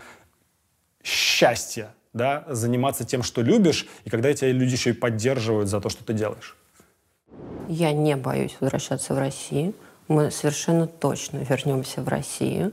Я единственное, что когда он еще был в больнице, и даже его не выписывали, и, но он уже все понимал, я в какой-то момент ему сказала, что я понимаю, что ты хочешь вернуться как можно скорее, но я тебя очень прошу, давай ты до конца выздоровеешь, а потом вернешься, потому что мы не знаем, что нас ждет в России, и если ты приедешь недолеченный, возможно, второй раз не получится тебя спасти. А, И мне кажется, он меня услышал. То есть для меня такое искреннее, такой вопрос вообще никогда не стоял. Как можно человеку, который а, настолько болеет и а, горит, и делает классное дело, действительно пытается сделать мир лучше, действительно пытается делать страну лучше. Может быть, это звучит слишком красиво, да, но это, это так и есть. Мне... Я, я никогда не говорила и не скажу ничего, чтобы он... а, не буду его уговаривать, чтобы он прекратил заниматься этим. Мне нравится, что он делает, я поддерживаю, что он делает, я хочу, чтобы он делал это дальше. Я буду очень разочарована, если он в какой-то момент скажет, ну, знаешь, что-то здоровится, не очень я не буду. От подруг вам приходится слышать, ну, Юль, я бы так не смогла. Да, конечно. Что вам отвечаете? Когда они говорят, я бы так не смогла, ничего, я так могу.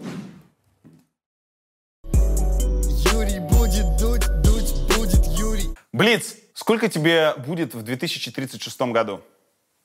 А, Мои когнитивные способности восстановились, но не настолько, чтобы я очень быстро посчитал. Но а, сколько бы ни было, я буду, если это вопрос на тему того, буду ли я баллотироваться или типа того, я буду бороться за лидерские позиции в 1936 году. Но сколько мне будет, давай посчитаем. Это просто про возраст был вопрос. да? А, сейчас мне 44, 60. Сколько тебе было в 1999? Что за адские вопросы такие? Ты, э, мне сложно отвечать сейчас на такие вопросы. В 99 году, 20 лет назад, мне было 24. И финальное. В чем сила? Сила, конечно, в правде. Это, извини за банальность, такое, что это в правде и в уверенности в себе.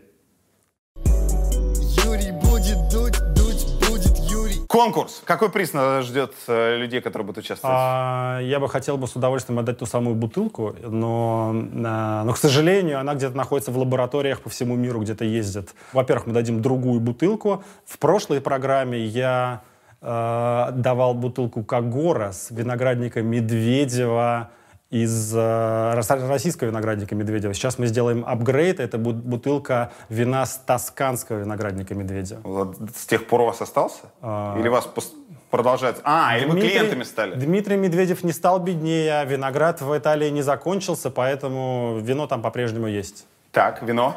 А вино, и а, сегодня, как я уже сказал, меня на мой физиотерапевт начал учить жонглировать теннисными мячиками. Один из теннисных мячей, которым я сегодня начал жонглировать, я его подпишу, это будет этот теннисный мяч.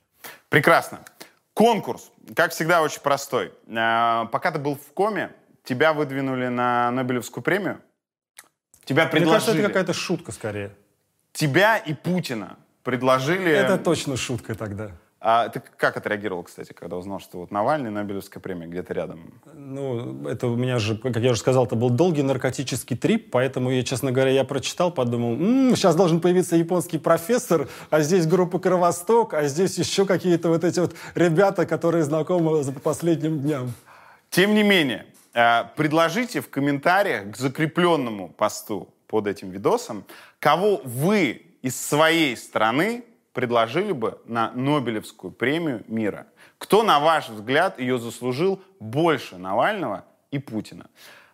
Назовите человека и опишите коротко почему. За самый интересный вариант, он может быть и веселый, как шутка юмора, так и интересный, какой-то неочевидный для нас, э, мы и вручим этот приз. Спасибо большое. Спасибо.